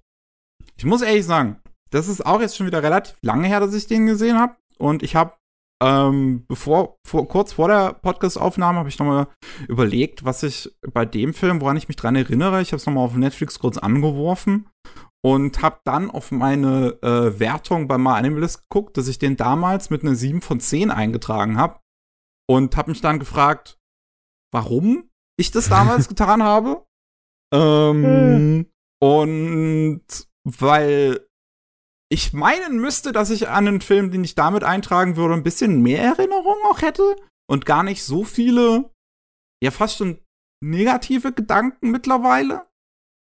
Weil das ja eigentlich halt so eine Jugendgeschichte ist. Wir haben zwei Jungs und ein Mädchen und alle Probleme, die mit dieser Situation daherkommen. Ja. ich ich habe auch Schwierigkeiten, mich groß zu erinnern an Details. Es ist halt es ist ziemlich, also nicht, ich würde nicht sagen, dass es 0815 ist, ne? Aber es wirkt so, als hätte ich schon ein Dutzend von denselben Geschichten irgendwo anders mal mhm. gehabt. Ne? Also es ist nicht so, dass ob es äh, irgendwie rausspringt aus der Masse. Aber ich kann mich noch erinnern, dass es äh, gut geschrieben war. Also ich fand all die Charaktere nachvollziehbar. Und äh, ja, es ist ja. auf jeden Fall ein bisschen glaubhafter geschrieben, auf jeden Fall. Hm. Ja, ansonsten auch wieder hier halt, ich meine, ich, ich, ich liebe die Ästhetik natürlich von dem Film, auch wieder, ne, dieses Vorstattliche und alles, wie, wie ich es schon eben bei Only Yesterday gesagt habe. Ich finde, gerade das kann ähm, äh, Ghibli besonders schön einfangen. Mhm. Ähm, und die Musik ist ja auch wieder sehr interessant. Die ist nicht von Joe Hisashi, sondern einem japanischen Pianisten, der auch sonst nicht so viele Anime-Soundtracks gemacht hat, also nur zwei, drei andere daneben. Und äh, aber hier super ähm, atmosphärisch ist, also auch wieder so ein bisschen diesen Klang eigentlich von der Zeit hat, dass man so mit mit einem Strand in den 90ern in Japan eigentlich assoziieren würde und so mhm. J-Pop-Alben, die das dann halt als Cover genommen haben. Ja, es hat, es hat diese typische äh, Schulnostalgie, die äh, in japanischen Geschichten manchmal so vorkommt. Die ist da wirklich eins zu eins. Ich, ich vergleiche es auch gerne mit so der Atmosphäre, die in den Werken von ähm, Mitsura Adachi hochkommen. Ne? Mm, ja. Und irgendwie diese, diese Filme, diese Sorte von Alltagsdrama, die werden äh, schon interessanter, je älter sie werden, weil sie so eine Zeitkapsel sind von, schon, der, von der Technologie und von der Art und Weise, wie die Städte aussahen, wie die Leute sich angezogen haben, mit wem weil sie ihre Zeit verbracht haben, ne, ihre Freizeit. Das ist schon äh, allein deswegen, äh, glaube ich, müsste ich mir mal wieder angucken nach einer Weile, ja. Und der ist ja auch nicht so lang, ne? Es ist ja nur kurz über eine Stunde, was halt ja. ein Fernsehfilm gewesen ist. Ähm, ist ja lustigerweise in den USA, bis dann die Netflix-Fassung kam, nicht, nicht da rausgekommen. Wir hatten den schon länger. Mhm. Finde ich, weiß ich ja nicht, warum der lange Zeit da nicht gewesen ist. Aber das ist generell auch nicht so, nicht so beliebt bei, bei den meisten Ghibli-Enthusiastinnen. Ja. Was ja, ich meine, vielleicht ist es ein bisschen zu übertrieben, ähm, wenn ich mir auch so Wertungen auf, auf den äh, Online-Plattformen angucke, dann hat er sehr ge geringe Durchschnitte, ähm, also zum Beispiel noch geringer als, als äh, Chroniken von RC. Echt? Äh. nee, kann nicht sein. Das auf Rotten Tomatoes ist bei 89 Prozent. Echt? Bei Rotten ja. Tomatoes ist er auf. Okay. Dann ist er auf Rotten Tomatoes auf jeden Fall besser bewertet als bei den Anime-Datenbanken. Ja. Ähm, ja, letzten Endes. Ich hätte gedacht, ich hätte, ähm, ich, ich hätte mehr zu, zu, dem zu sagen. Ich hätte, ich hätte ihn wirklich doch noch mal gucken müssen davor. Ja. Ähm, ich meine, im Endeffekt, man kann ihn in eine Schublade reinstecken, was Ghibli-Produktion angeht, weil viel, es gibt nicht viele Ghibli-Produktionen, die eben der zu der Zeit, wo der Film rauskam, im modernen Japan spielen. Ne? Mm, auf jeden Fall. Ja. Kiki also, hat seine Fantasy ähm, europäische mhm. Landschaft, ne? Ähm, auch egal wie realistisch es ist, äh, Grave of the Fireflies ist halt Zweiter Weltkrieg, die Zeiten sind, äh, das ist was ganz anderes. Äh, Only Yesterday, Ocean Waves und Whisper of the Heart, auch wenn Whisper of the Heart ein paar übernatürliche Elemente drin sind, hat, das sind die Filme, die nicht so fantastisch sind und am ehesten realistisch und ja, kontemporär, ne? Also ja. zeitgleich sind mit der Realität. Und ich weiß gar nicht, danach war eigentlich nicht mehr so viel von dieser Sorte. Ne? Die meisten anderen Ghibli-Sachen sind irgendwie fantastisch auf irgendeine Art und Weise. Stimmt. Nicht ja. irgendwie äh, realistisches japanisches Alltagsleben, nicht unbedingt, ne? Mir fällt jetzt, ich glaube, es gibt da wirklich nichts anderes, was jetzt noch mal kontemporär wäre. Ne. Die Jammer also, das vielleicht ein bisschen, ich weiß gar nicht. aber kann mich gar nicht an die Yamasas erinnern. Yamadas ist halt noch mal eine ganz andere Sorte von Film. Ja. Auch ähm, auch durch den Stil. Ähm, ja, ist eigentlich schade, dass sie das nicht nochmal gemacht haben, weil ich, ich halt diesen Stil ähm, wirklich toll finde. Also ich würde eigentlich zu gerne mal einen Ghibli-Film sehen, der tatsächlich die heutige Zeit nochmal einfängt. Hm. Ha, jo. Aber da hast du halt nicht irgendwie diesen, diesen Showa-Effekt, nicht dieses nostalgische von wegen, oh, alles schön handgezeichnet, Sales und die Farben und die Designs. Das ja, nicht. Ich meine, jetzt, ich meine, es wird jetzt spannend auf jeden Fall zu sehen werden, wie es dann mit Studio Ghibli weitergeht, weil Miyazaki ist jetzt auch schon irgendwie 82, glaube ich. Ja, ich meine, um, ähm. einige Leute hält, äh, hält das nicht auf, ne? Clint Eastwood ist in den 90ern, macht Filme, ne? Und so Leute wie Ridley Scott machen es ihm nach. Alle Verrückte, allesamt. Und ich weiß nicht, Miyazaki hat auch bewiesen, dass er ziemlich verrückt ist, ne? Aber selbst dann ist auf jeden Fall der Input, äh, also der, der Output, meine ich, von, von Ghibli die letzten Jahre etwas langsamer geworden. Um einiges, um, ähm, ja, ja, ja. Also der, der letzte Film jetzt davor war halt dann äh, Urbeck and the Witch in 2020 und das war nur ein Fernsehfilm. Na, das war ein kleinerer. Ne? Ja, und 2014 war When Marnie ja, Was There und Das war dann der letzte Kinofilm vor, ja. vor dem jetzigen. Es sind jetzt zehn Jahre, seit äh, Miyazaki und Takahata äh, ihre letzten großen Sachen gemacht haben, ne? Mit The Wind Rises und Prinzessin Kaguya. Ja. Davor kam halt äh, viel mehr raus. Da, weil halt auch, äh, also wir hatten halt sowohl Miyazaki, der dann einen Film gemacht hat und der das auch noch in einem ordentlichen Tempo gemacht hat, wie halt ein Takahata. Mhm. Jetzt, wo halt Takahata nicht mehr lebt, bricht auf, ist, ist ja das schon weggebrochen. Ähm, dann ja, machen sie auch nicht mehr so viel mit anderen Regisseuren wirklich. Also wir nee, haben nee. natürlich den Goro jetzt, der dann halt Earwake Regie geführt hat und der dieses Poppy Hill Regie geführt hat und davor auch Erdsee. Ähm, aber bei dem habe ich auch so ein bisschen, ich, ich weiß gar nicht, es wirkt vielleicht ein bisschen, wenn man sich die Filme so anguckt, dass der vielleicht auch gar nicht den größten Bock darauf hat, das zu machen. Ja, es ist schwer zu sagen. Es ist schwer zu sagen. Seine beste Produktion mit Ghibli war immer noch From Up on Poppy Hill, also auch von der Zuschauer- und Kritikerreaktion dazu. Mhm. Aber 2004 ja. hätten sie beinahe mal einen neuen Regisseur gehabt und das wäre lustigerweise Hosoda gewesen, äh, der ursprünglich ähm, Halls Moving Castle machen sollte und dann aufgrund kreativer Differenzen zurückgetreten ist von dem Projekt und es dann doch Miyazaki selbst gemacht hat. Ähm, aber eigentlich ja, ja. wollten sie Hosoda als quasi den nächsten Ghibli-Regisseur aufbauen. Dann haben wir noch den Typen von Arietti und Mani, der dann mhm. letzten Endes auch gegangen ist von Ghibli und sein eigenes Studio gemacht hat. Ja. Ähm, und da jetzt versucht, den, den, den Geist von Ghibli weiter zu, zu machen, in, auf seine eigene Weise. Ja. Ähm, mhm. ich mein, also, kann ruhig sein. Kann sein, dass Ghibli jetzt aufhört, Filme zu produzieren tatsächlich und sich nur auf, äh, ja, sozusagen de, den Park, den Ghibli-Park, ne, konzentriert und auf ihr Merchandising, weil es läuft ja immer noch gescheit. Ne? Hat ja, das Universum ist ja da. Ja. ja. Aber irgendwann hat es auch irgendwie, muss es weitergeführt werden mit Filmen, auch wenn sie das zehn Jahre lang jetzt so machen können. Irgendwann muss was kommen oder sie verschwinden einfach in der Versenkung. Ja, also entweder Goro macht noch weiter Filme ähm, und diese Ronja Räubertochter hat er anscheinend auch Regie geführt, die Serie mit Polygon Pictures. Ja, ja, ja, das war er. Ähm, und oder und oder sie holen sich noch einen neuen Regisseur dazu, der ja dann weiter versucht, Ghibli im Prinzip zu machen. Hm. Und da wäre es dann natürlich auch die Frage, ist es dann jemand ganz Neues? Ist, oder ist es, ist es dann ganz frisches Blut? Oder ist, ist es auch schon jemand Bekanntes, den sie sich im Prinzip dann reinholen, der dann jetzt Ghibli weiterführen wird? Das alles werden wir aber auch erst irgendwann in der Zukunft sehen. Ja, ja. Also ich glaube eher, dass die aufhören. Also besonders die, die, die großen Köpfe, die halt Ghibli gemacht haben. Suzuki wird wahrscheinlich aufhören und äh, Miyazaki. Ich meine, ich glaube, okay, hatten wir das nicht letztens erst in den News, dass Suzuki zurücktreten möchte? Ich glaube, ja. der hat doch seinen Posten aufgegeben. Hm.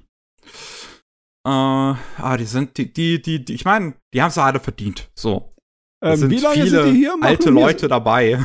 Seit den Anfang der 60er sind die hier am rumrotieren, ne? Also, wenn du 60 Jahre lang Anime gemacht hast, äh, da kann dir niemand sagen, dass du zu faul warst. Auf jeden Fall. Besonders, weil Anime so ein Knochenjob ist, ey. Oh, Junge ja, wir haben dann noch ähm, zwei Podcasts, denke ich, noch vor uns, ähm, Boah, die wir zu, zu, zu Ghibli-Filmen machen können. Ich meine, die haben jetzt schon eine lange Historie dementsprechend. Das beim, beim nächsten Mal werden wir anfangen mit den Wesen und ihren riesengroßen Eiern. äh, sind den Tanukis. Ich habe den auch immer noch nicht gesehen, da bin ich wirklich mal gespannt drauf. Oh Mann. Ähm, da, da, da, da bin ich wirklich mal gespannt drauf. Wie gesagt, mein, mein Ziel ist es, dass wir beim dritten Teil auch am Ende bestenfalls schon den neuesten Miyazaki-Film halt besprechen können. Ach, ähm, falls schön. der dann schon in den, in den Kinos läuft. Was ich das, wirklich hoffe, dass es nicht so lange dauert. Ja. Okay, müssen wir halt unsere Podcasts ein kleines bisschen auseinanderziehen. Ne? Ja. Müssen wir warten. ja. Gut. Gut, dann sind wir durch für heute. Beim nächsten Mal gibt es wieder eine reguläre Ausgabe mit den Anime und Manga und was weiß ich, was wir in letzter Zeit gesehen haben. Und äh, falls ihr mehr von uns hören wollt, dann gibt es auch jeden Freitag Anime Buster. Da reden wir über die Anime-Nachrichten der, äh, der, der, jeweiligen Woche. Und ähm, jeden Mittwoch gibt es Rolling Sushi. Da geht es um die äh, japanischen Nachrichten der jeweiligen Woche. Wir sind sonst raus für heute. Ja, Tschüss. Fertig. Ende Gelände. Tschüss.